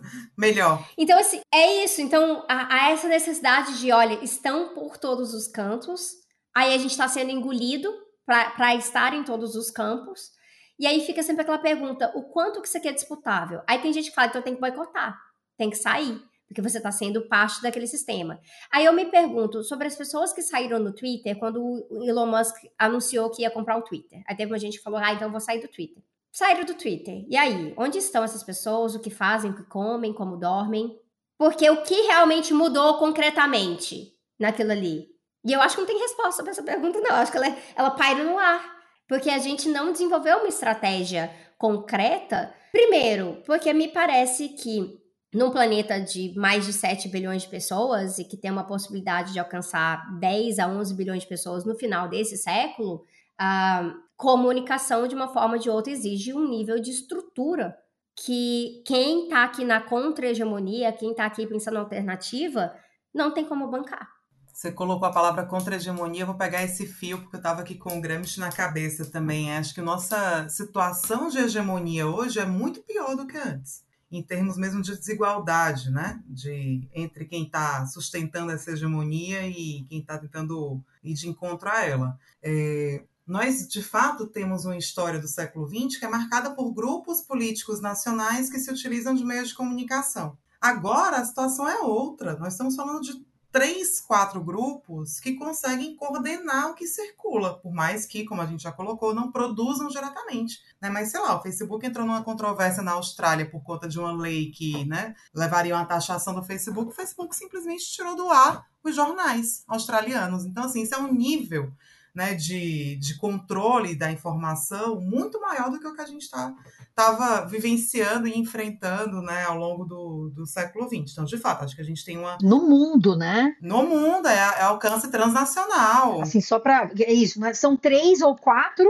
no mundo e não em um país, o que já seria horroroso. Isso. Né? no mundo e que tem muitas relações entre eles. Né? Se a gente for de fato olhar lá a lista de sócios dessas corporações, é muito possível que você tenha os mesmos bancos, né? Que são muitos bancos financiam essas plataformas. É, tenham aí um compartilhamento também de, de propriedades, de interesses, né? Em última instância. É, então, acho que a gente tem de fato um desafio que é de colocar limite a essa lógica de concentração em âmbito global. É claro que isso pede uma série de políticas né, mais macro que estão sendo debatidas no, no mundo. Assim, eu sempre comento, agora mesmo, a União Europeia acabou de aprovar duas, duas leis né, sobre regulamentos de serviços digitais é, que caminham um pouco nesse sentido. Nos Estados Unidos tem um debate, até em termos mesmo de concorrência, de quebra dessas plataformas. Acho que tem uma agenda aí, portanto, de regulação que ela está posta e que ela tem que ser enfrentada. Assim, para mim é uma regulação que, que passa pela ruptura do monopólio. Assim como a gente né, lutou contra o monopólio da radiodifusão, a gente tem que lutar contra o monopólio dessas corporações, porque vejamos, a internet não era sempre assim. Né? A gente tinha blog, a gente tinha né, outros canais também que possibilitavam é, essa comunicação mais difusa, efetivamente, menos concentrada. E aí você vai, assim, desde políticas desse tipo, né, de quebra de monopólios, até lógicas de compartilhamento de dados. Por que muita gente não sai do Facebook? Porque está tudo lá. Agora, será que se você, se você puder levar suas informações para outra rede, você migraria? Esse é um debate que pode ser feito também, que é dessa lógica de né, utilização de dados de uma para outra, assim. É isso indo para várias plataformas, né? Eu sou absolutamente dependente do meu Gmail, mas será que, será que se o acervo inteiro fosse migrável, né? Eu, eu não poderia migrar para um e-mail livre, para o ProtonMail, por exemplo, né? Então, assim, tem, tem políticas para ir enfrentando essa lógica, até coisas mais micro mesmo, é, que passam, no caso do Brasil, por exemplo, nem é micro, né? É bem macro, na verdade, que passam para você garantir que as pessoas tenham opções, porque, vejam, se eu tenho um plano que só me permite acessar Instagram, Facebook, YouTube, realmente eu fico absolutamente dependente dessas plataformas. E essa é a realidade brasileira. Além da gente ter duas em cada dez pessoas que não têm conexão, o número de pessoas que dependem né, desses, desses planos de são chamados de zero rating, né? Ah, o WhatsApp é, o WhatsApp é gratuito, o WhatsApp não cobra dados, é. É, exatamente. Que são planos que né, ferem o marco civil da internet, que ferem a neutralidade da rede, mas são planos fundamentais para as pessoas, então as pessoas ficam dependentes desses espaços. Então, garantir acesso, universalização, possibilidade de escolha né? São políticas públicas que têm que ser desenvolvidas para a gente ter outros tipos de uso. E formação também. Eu sempre cito o caso do Uruguai. Né? O Uruguai, na época do Mujica, fez um, um programa importante de universalização do acesso. E junto com a universalização do acesso, você tinha políticas de formação. Então, assim, aula de robótica em sala de aula para crianças e adolescentes, sabe? Aula de programação, porque a lógica, a lógica que está posta desse, nesse esquema hoje é de sermos essencialmente consumidoras né, de, de tecnologia e não produtoras de tecnologia. Então, a ruptura com essa, esse modelo hegemônico passa por tudo isso, né? passa por enfrentamento ao grande capital e até né, ter políticas públicas de estímulo ao desenvolvimento.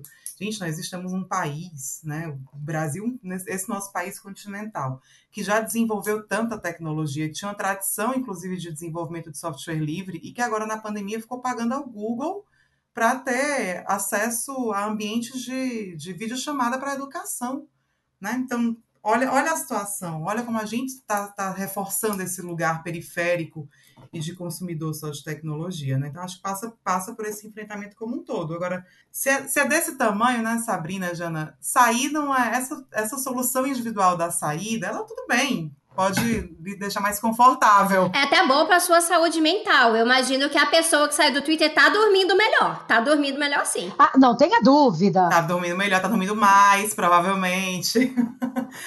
Mas assim, é muito insuficiente, né? Não é um problema moral, sabe? Não é, um, não é uma questão só de uma escolha individual, é sistêmico e tem que ser enfrentado com essa dimensão. E eu, assim, te ouço, Helene, você falou, algumas vezes você pontuou a questão do a internet nem sempre foi assim. E, é, e eu acho esse um tema muito interessante, porque a gente vai, vai ficando tão dentro, tão dentro, tão dentro, que a gente se esquece que não foi sempre assim né? De que, ah, não, esse é o único jeito que tem. Porque é, a, aí é uma pergunta, tá? Que eu tenho. Porque individualmente, ok, vai resolver muita coisa. Eu, Janaísa, sair. do Facebook. Por outro lado, tem essa lógica do Facebook, ou seja lá de qual rede for, né?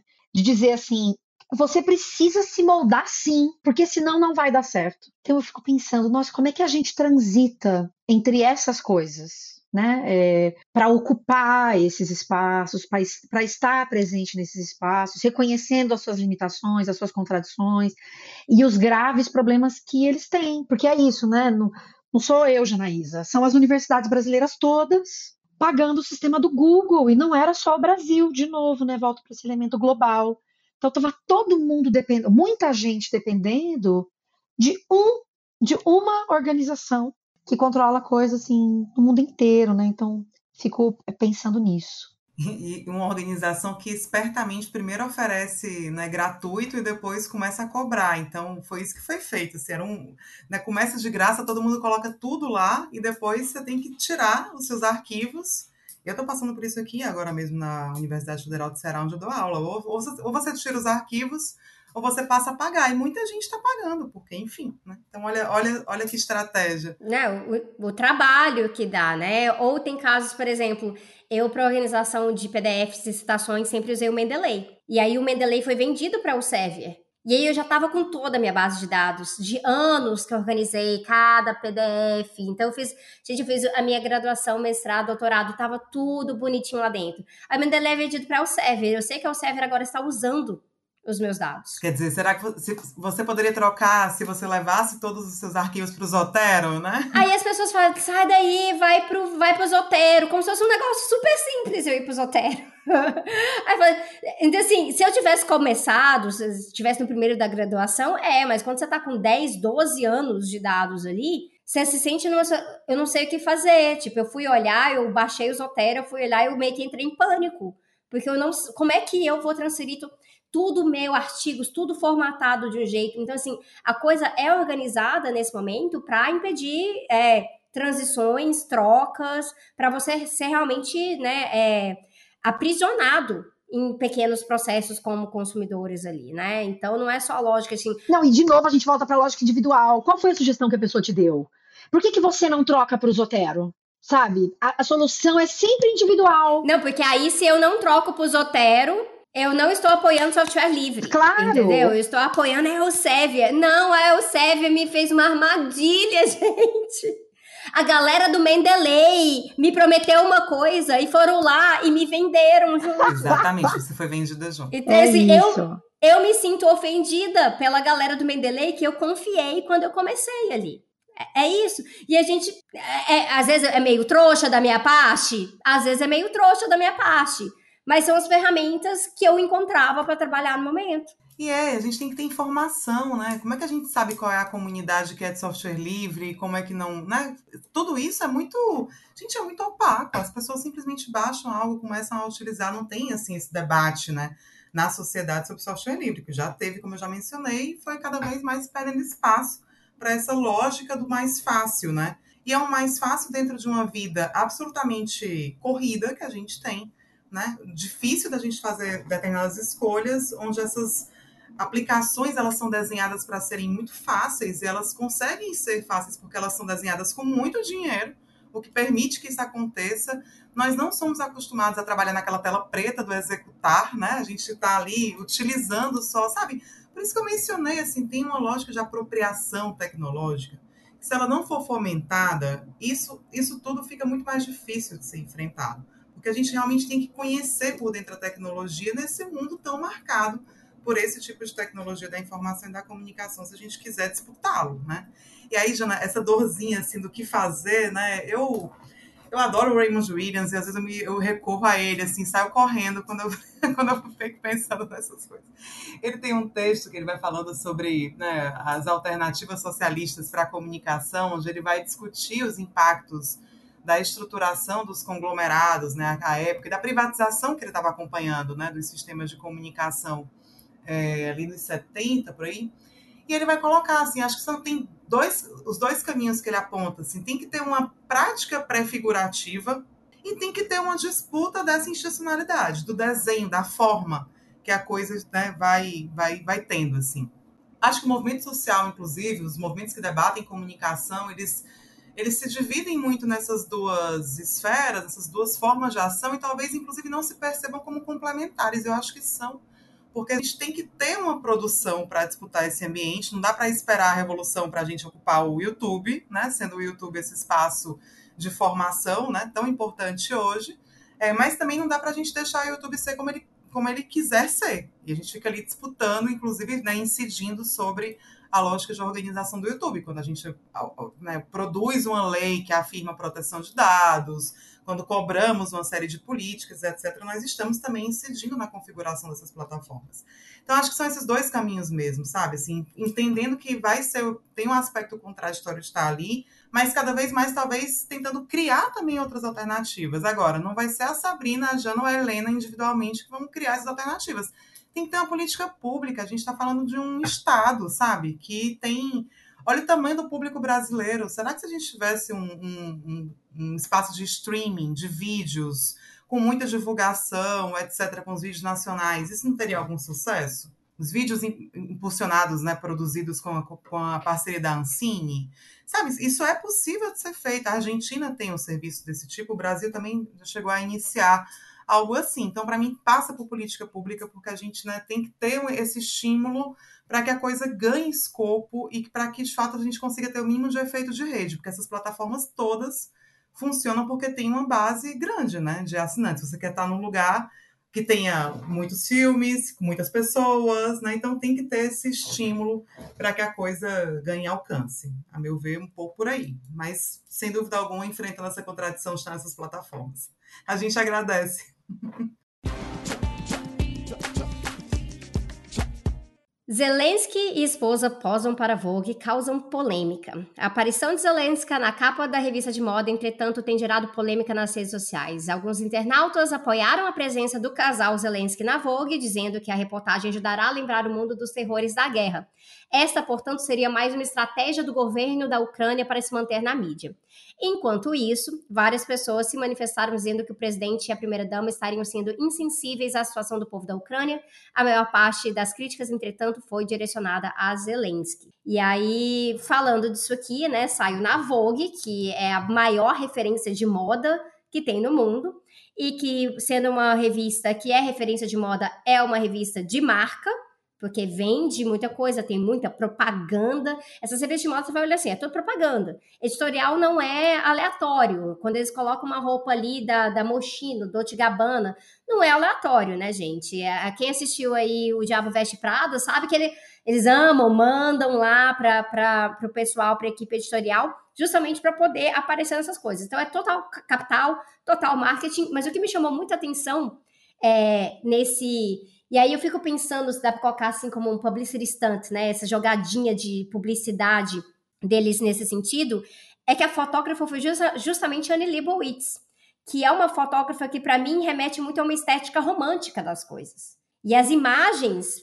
foram criticadas justamente por aparecerem muito romantizadas, né? É, é uma guerra, é uma situação não, não, não era fotografia de guerra.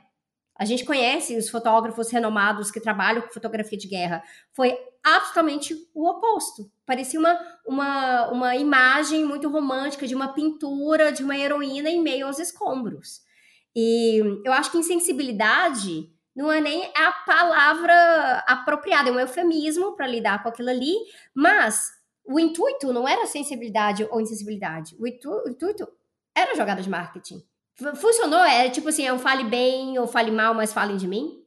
Olha, veja, é, primeiro, essa coisa de ah, é, é para se lembrar da guerra, é, para as pessoas se lembrarem e não se esquecerem da guerra. Você mesmo já trouxe aí, né? Veja, você tem é, fotógrafos, é, jornalistas que vão e que estão lá documentando a guerra. Não é suficiente.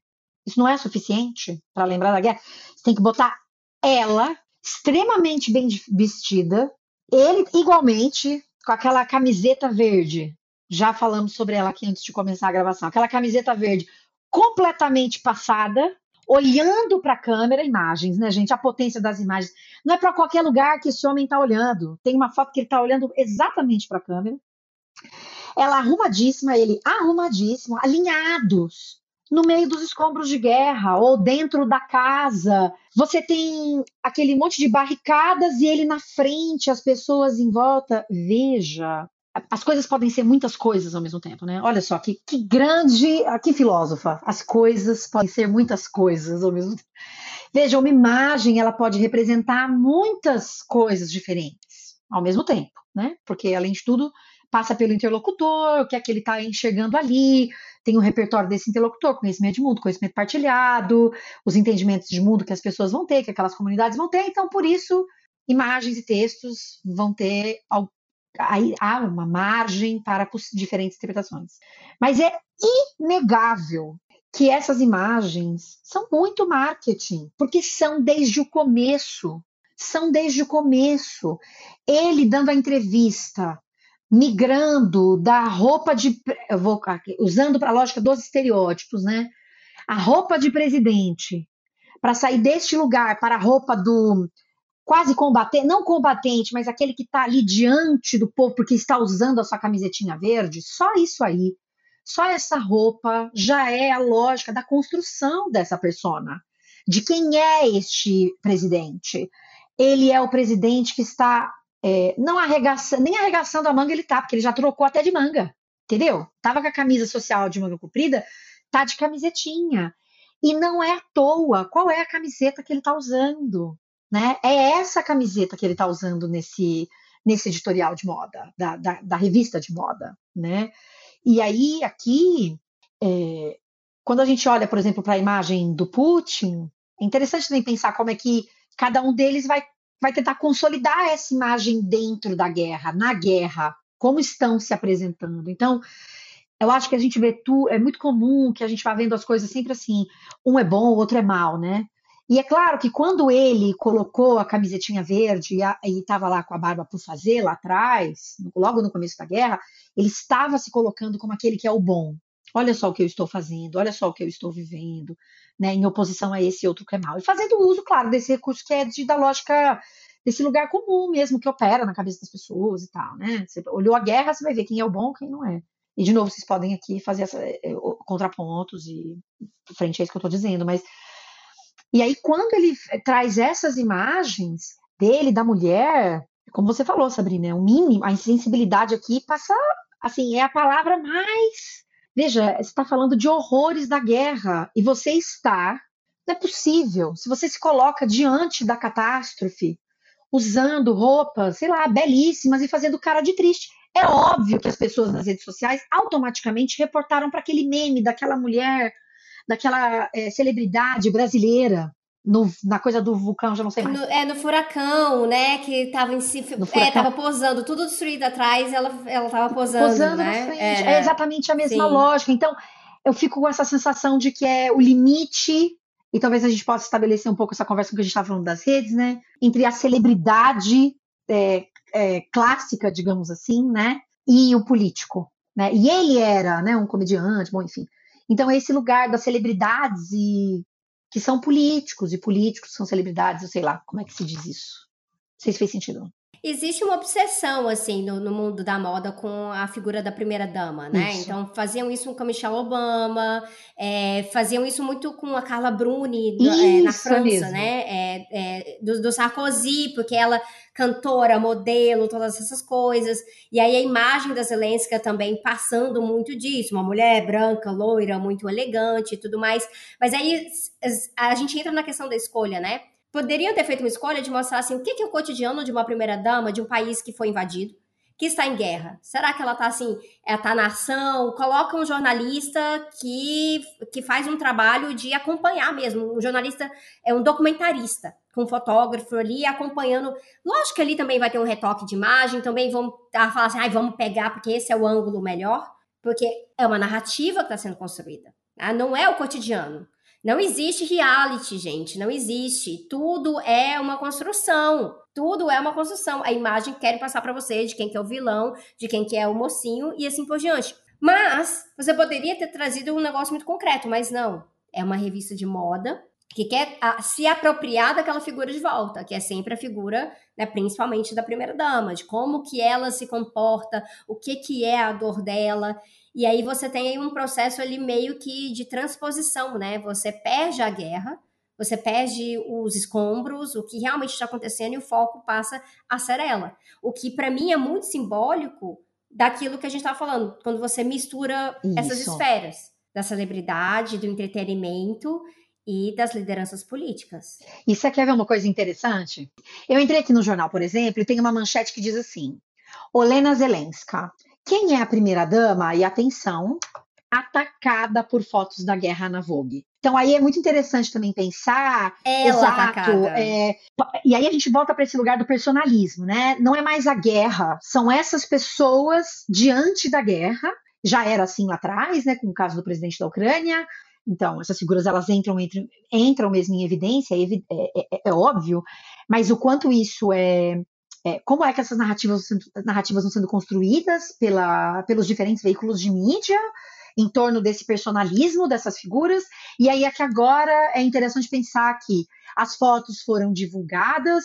Veja, equipes devem ter discutido isso, equipes, entendeu? Essas coisas não são aprovadas assim, aleatória, entendeu? Ela estava lá, é tudo produzido, como muito, você muito bem disse, né, Sabrina? É produzido, não é assim, de repente pegaram ela na frente de um escombro, entendeu? Tipo, não, aquilo foi feito, foi produzido. Então foi muito bem pensado certamente também o que seriam as possíveis críticas a essa produção aí. E aí, o que, que você tem depois, quando a mídia vai falar sobre esse episódio, porque reverberou, ela foi atacada por fotos da guerra. E eu acho maravilhoso, porque atacar é essa metáfora de guerra também. Né? Então você está usando é, um pouco uma metáfora de guerra para falar de fotos de guerra, de alguém que posou para fotos de guerra para uma revista de moda. Então é, é bem interessante pensar em todas essas interrelações mesmo, desses discursos para falar, porque quando alguém é atacado é algo que, óbvio, não é positivo. Então, também é como se não houvesse espaço para se pensar e falar sobre o que houve com ela. Ela está sendo atacada. Daí para o cancelamento, são dois pulinhos para se falar, né? É, tem muitos elementos tradicionais aí, né? A, a, ideia de ser um presidente aí tem que ser casado, né? É hétero, tem que apresentar uma bela esposa, tem que, né, ela essa curiosidade que se gera em torno dessas figuras, né? Que, enfim, acho isso super tradicional, assim, parece a monarquia ainda, né? Aliás, a monarquia sobrevive disso, né? Então, as que ainda existem, né? Então, toda essa esfera que é muito produzida, que é muito construída, ela é absolutamente tradicional e sempre foi utilizada em momentos de crise, sobretudo para você esvaziar né, é, as críticas, as discussões e levar para outro lugar. Acho que isso que a Jana colocou é fundamental, assim, de ressaltar. Não tem perigo disso não ter sido muito bem debatido, né? É uma estratégia, de fato, de levar uma conversa para um lugar e não para outro. E como a Sabrina brincou, pode ser o fale mal, mas fale de mim, pode ser, de fato, né, uma aposta numa outra numa outra crise, ou pode ser uma tentativa também de dialogar com um setor que, que se aproxima mais dessa linguagem, né? um setor médio que talvez não esteja acompanhando as questões da guerra, mas que fica ali é, consumindo outro tipo de informação e vai se envolver a partir desse tipo de imagem que é criado. É, agora, também, o que eu gostaria de ressaltar é o, o, fato do Zelensky ser um político, como vocês colocaram, né, ele já vem desse, dessa esfera midiática, humorista, que ascende né, é, a partir desse lugar, é, e que é absolutamente mediatizado. Né? Gente, não é uma, a guerra, ela, no começo, assim, nos primeiros, nas primeiras semanas, eu tava brincando, assim, talk show do Zelensky, né? Todo dia tinha um momento, 20 minutos ali de apresentar e tudo. Então, assim, você tem uma gestão midiática dessa guerra que é impressionante. E pela e pelo lado do Zelensky, demais, né? Então, assim, conseguiu ter toda uma repercussão, e aqui, longe de mim ter qualquer tipo de apreço ao Putin ou qualquer leitura campista dessa guerra, de forma alguma, estou em outro lugar. Mas ele conseguiu gerenciar isso, ele conseguiu, ele conseguiu, inclusive, aí de novo, a coisa das plataformas e, e desse sistema hegemônico, né? Você não tem muito uma terceira terceira via é péssima, mas enfim, você não tem um outro, um outro olhar que não seja muito marcado por esses dois, né? Porque é um sistema de produção de imagens, né, de agências de notícias em âmbito transnacional muito concentrado. Então é difícil você ter outras informações que não sejam muito controladas. Assim. O Zelensky, dentro da lógica, né? Ocidental de relação com os Estados Unidos conseguiu fazer isso muito bem e ter uma amplíssima é, divulgação. Lembro das capas, acho que da Isto É, aqui também, né? Colocou como herói logo na primeira semana. Exatamente. Esse é um ponto para mim que é crucial. É o mocinho e o bandido mesmo.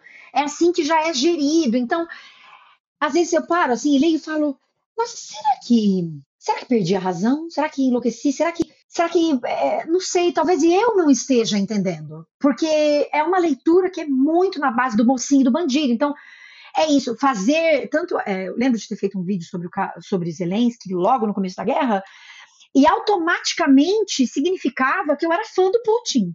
Tipo assim, não havia outra possibilidade para a gente, mas não, peraí.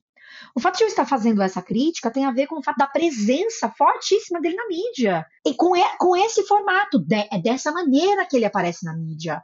E o problema não é só ele, o problema é como se fala sobre ele mas automaticamente você vira essa outra coisa. Então, porque fica um debate. Adorei isso que você trouxe, porque é isso mesmo, é tudo muito mediatizado e um jeito. É muito, é muito fácil, Exato, né? Você tem que encaixar dentro de uma, né, dentro de um dos lados e fazer um tweet sobre isso. Isso. e resolveu, né? Não, mas a, a construção é a construção de dicotomias, né? A, a construção de dicotomias, Exato. ela facilita na hora de você estar tá mobilizando certos afetos e, no fim das contas, acaba sendo muito despolitizador, porque você perde qualquer noção de contexto, de nuance, de possibilidade de análise concreta é, e de você reconhecer a complexidade de responsabilidades no processo, né? Então, sim, você tem uma força que invadiu outra força, mas a sociedade não é composta para a decisão de um homem e a decisão de um outro homem. A partir daí, você tem ramificações muito, muito abertas. E aí, eu acho que tem, entra um papel muito forte da mídia em ter apagado muitas dessas ramificações e ter colocado muito na figura, né, dessas, dessas, né, desses dois homens que competem em estética também. Então, né, qual, qual que é a estética que um, a estética de um outro, e que você vai ter a União Europeia, você vai ter a OTAN, você vai ter tantos outros atores que aparecem como subsidiários, mas que se você tem um conhecimento prévio do conflito em si ali, você sabe que são a OTAN principalmente, é ator que estava presente desde antes, né, antes desse processo, mas você não consegue personificar. Então você, como não consegue personificar a OTAN, você não, ela não vai ter tanto valor na construção dessa narrativa. A coisa dos indivíduos de novo, né? E vejam, isso é muito velho, né? Ah, tem um, um, um autor muito interessante, o Armando Matelar, que ele coloca assim, a teoria da comunicação ela foi assentada sobre as guerras. As primeiras teorias da comunicação refletiram a Primeira Guerra Mundial, depois os avanços nas teorias, inclusive, foram frutos das reflexões sobre a Segunda Guerra. A Guerra Fria também mobilizou muito. Então, isso é absolutamente tradicional a utilização da comunicação para a guerra, né, pensada, conhecida, estudada, e, e acho que isso né, só ganhou mais um capítulo com essa história do Zelensky, onde né, questões como sensibilidade ou noção passam, passam ao largo, né, de fato. É, é bem triste ver isso. Agora eu vou trazer a coisa um pouco de volta para o contexto no Brasil, para a gente comentar aqui. Lula volta a defender a regulação dos meios de comunicação. Pré-candidato do PT ao Planalto, o ex-presidente Luiz Inácio Lula da Silva voltou a defender nesta quarta-feira, 29, a regulação dos meios de comunicação no país. Em entrevista à Rádio Educadora de Piracicaba, o petista disse uh, que o processo garantirá melhor direito de resposta. Aqui eu abro aspas.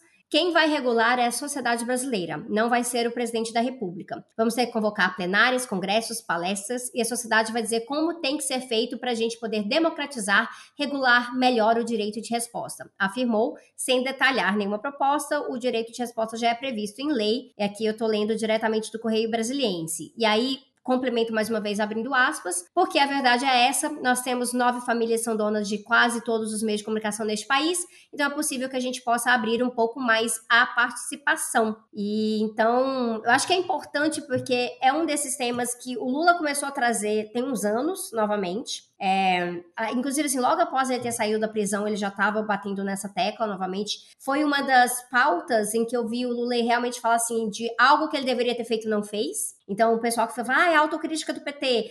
Nisso aí, eu acho que é um ponto que o Lula se coloca meio que fazendo uma autocrítica nesse sentido, mas o que é que isso significa concretamente já é uma outra história, até porque a palavra, né, regular, a ideia de regulamentar a mídia, ela pode significar coisas muito diferentes dependendo do campo político. Jana, começa, senão não paro.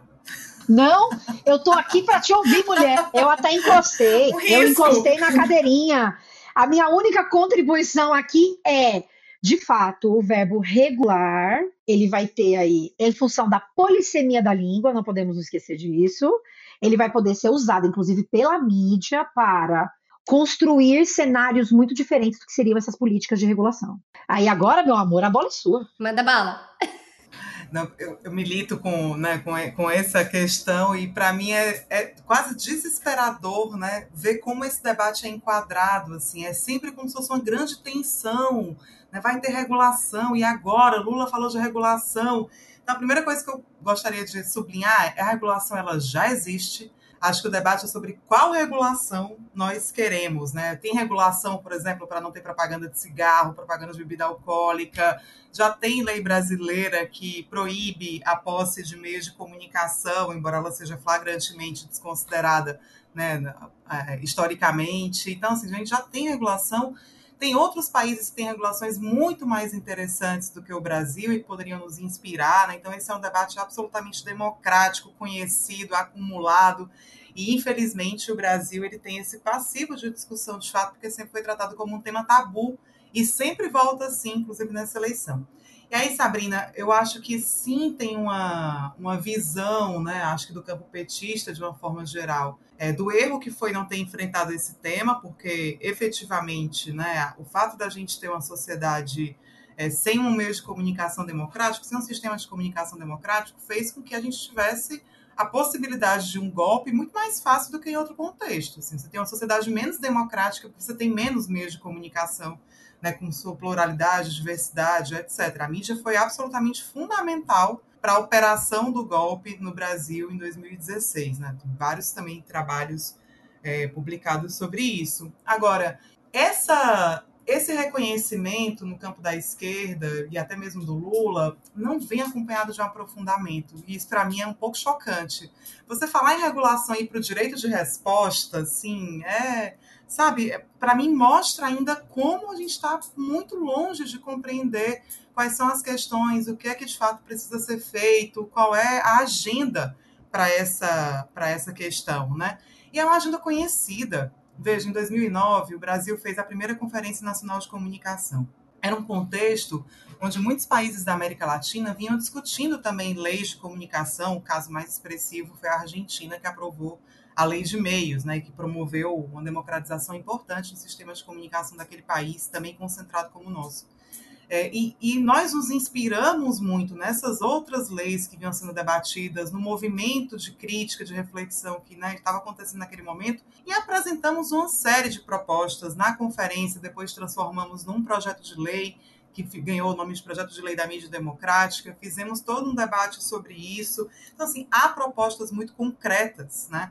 É, lembro também que Franklin Martins chegou a animar esse processo internamente no governo, é, também resultou em um projeto de lei que foi recentemente divulgado, até mesmo pelo LAPICOM, que é um laboratório de política de comunicação da UNB, trouxe a primeira vez né, à tona esse projeto que vinha sendo discutido pelo Franklin Martins. Então você tem toda uma agenda bastante conhecida e que agora cresce em complexidade com esses novos desafios que estão postos aí pela situação da internet das plataformas digitais como nós comentamos aqui ao longo desse encontro. Então, não se trata só de direito de resposta, se trata de fato de fazer uma, um, uma política de democratização, se trata de resgatar um sistema público, de fazer valer o que está lá na Constituição em relação à complementaridade do sistema público, privado e estatal. Não poderia deixar de falar aqui né, da destruição que foi operada na EBC, a Empresa Brasil de Comunicação, desde o governo Temer, especialmente no governo Bolsonaro. Então, tem uma agenda muito concreta que deveria ser já conhecida e discutida é, pelos candidatos nesse nível. Inclusive, a sociedade civil ela sempre se organiza para isso. É, o Fórum Nacional pela Democracia na Comunicação tem propostas, a Coalizão Direitos na Rede acabou de lançar essa semana mesmo é, uma série de propostas também mais voltada para a questão da internet. Então, é uma agenda de fato que que tem que ganhar mais atenção se nós não quisermos né, ter o mesmo processo de ataque à democracia tão favorecido pela situação de concentração dos meios. E para ter mais diversidade, mais pluralidade. A lei de meios na Argentina gerou um canal Mapuche. Né? Cadê os indígenas na televisão brasileira? Né? Por, que, por que não?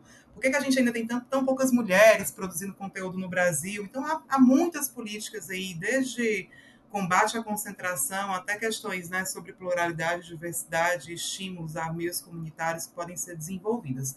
Eu espero efetivamente é, que o hoje pré-candidato Lula né, tenha coragem de fazer isso e não se iluda como se iludiu em relação aos acordos possíveis com os donos da mídia.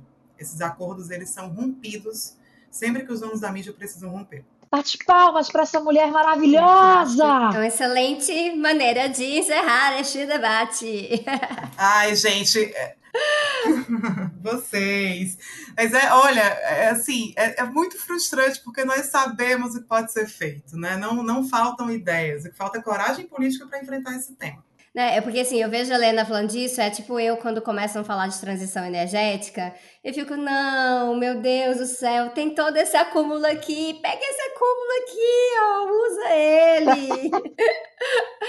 é, as próprias aspas, né, do Lula, se você for ver, só falando dessa coisa dos, das nove famílias, ok, tudo bem, mas os próprios desafios que a Helena trouxe, né, das novas, dessas novas plataformas e tal. Ok, isso não existe, isso não é uma questão, enfim. E eu sei que tem muita gente debatendo isso internamente, inclusive na campanha, tem gente que é, formula muito, é, que é bem, enfim, conhecida né, do presidente Lula e, da coordenação de campanha, precisa ser ouvida. Eu destacaria isso, né? A, escolham, os, escolham os interlocutores certos dessa vez, né? A possibilidade de fazer isso. É, a história é essa. A gente sabe que tem muita proximidade na construção ali, tem esse acúmulo está sendo trazido para a construção do programa, mas não é o que está chegando ali para a população sobre isso. Então a gente precisa. E ainda falta abrir, né? E fazer o, fazer o debate acontecer na sociedade. Eu, eu... É necessário qualificar um pouco mais. Não quero só votar numa pessoa, né? Exato. Temos que qualificar cada vez mais essas pautas.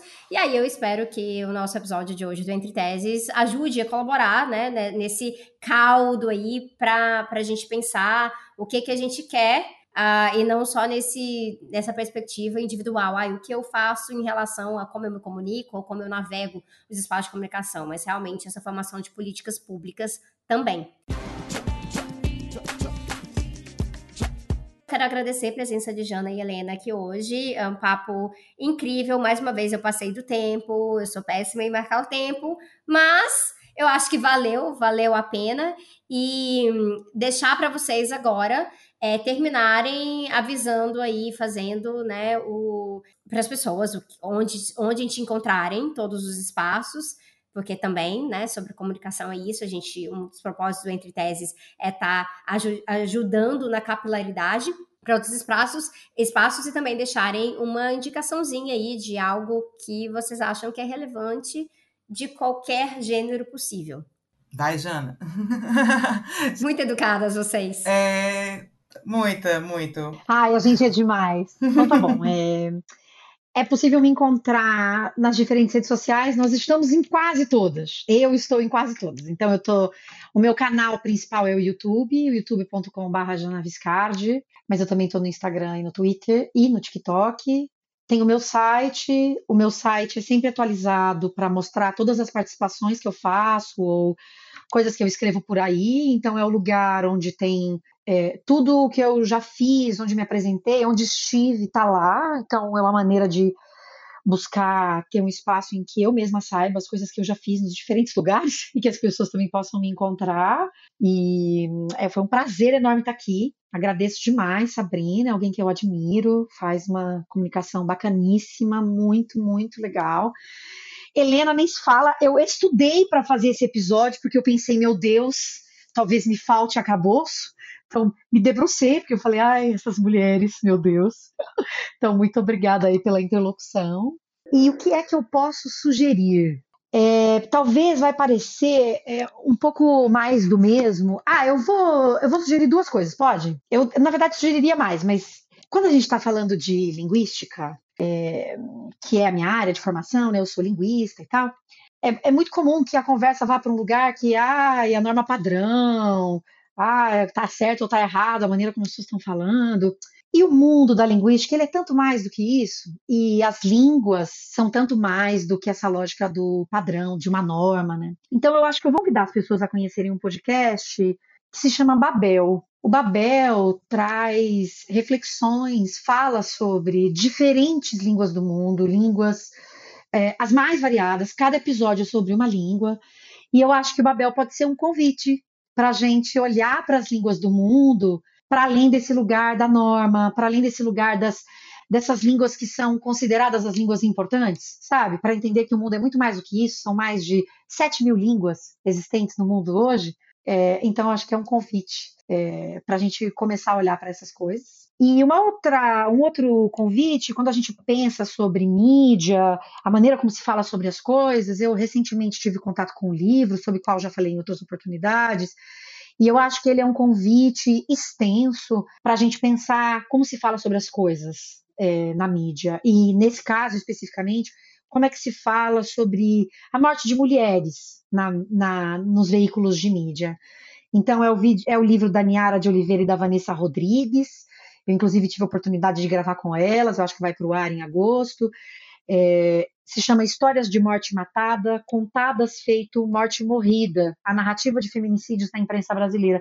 É um estudo extenso sobre inúmeros casos de feminicídio no Brasil e eles são um convite para a gente pensar a maneira como a gente diz as coisas e como os veículos de mídia tradicional dizem as coisas. Nunca se esqueçam.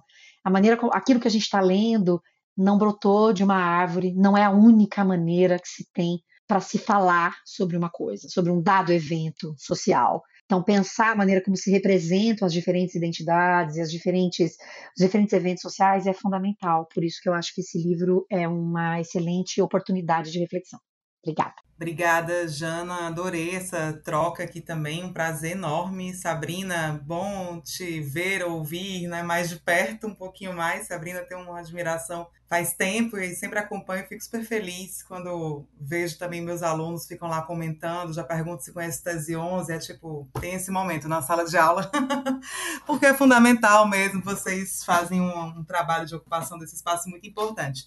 Eu sou mais devagar nas redes sociais, confesso, tenho algum grau de resistência, isso não é uma contradição com o debate de hoje, mas é um pouco no, é um pouco a divisão de esforços aqui, né, da nossa cidade civil aí nessa discussão, nos coletivos de comunicação e na academia também, mas estou lá, Helena Martins, vocês podem me encontrar. Eu queria deixar duas sugestões é, que têm a ver com, com esse espaço, com esse lugar. Primeiro é o site da Coalizão Direitos na Rede, é uma articulação que envolve dezenas de entidades da sociedade civil brasileira que tem um papel fundamental aí na, na promoção, na defesa dos direitos humanos na rede, está direitosnarede.org.br. A partir de lá vocês podem encontrar também podcast é, e outros materiais né, feitos pela coalizão e pelas entidades que integram essa articulação.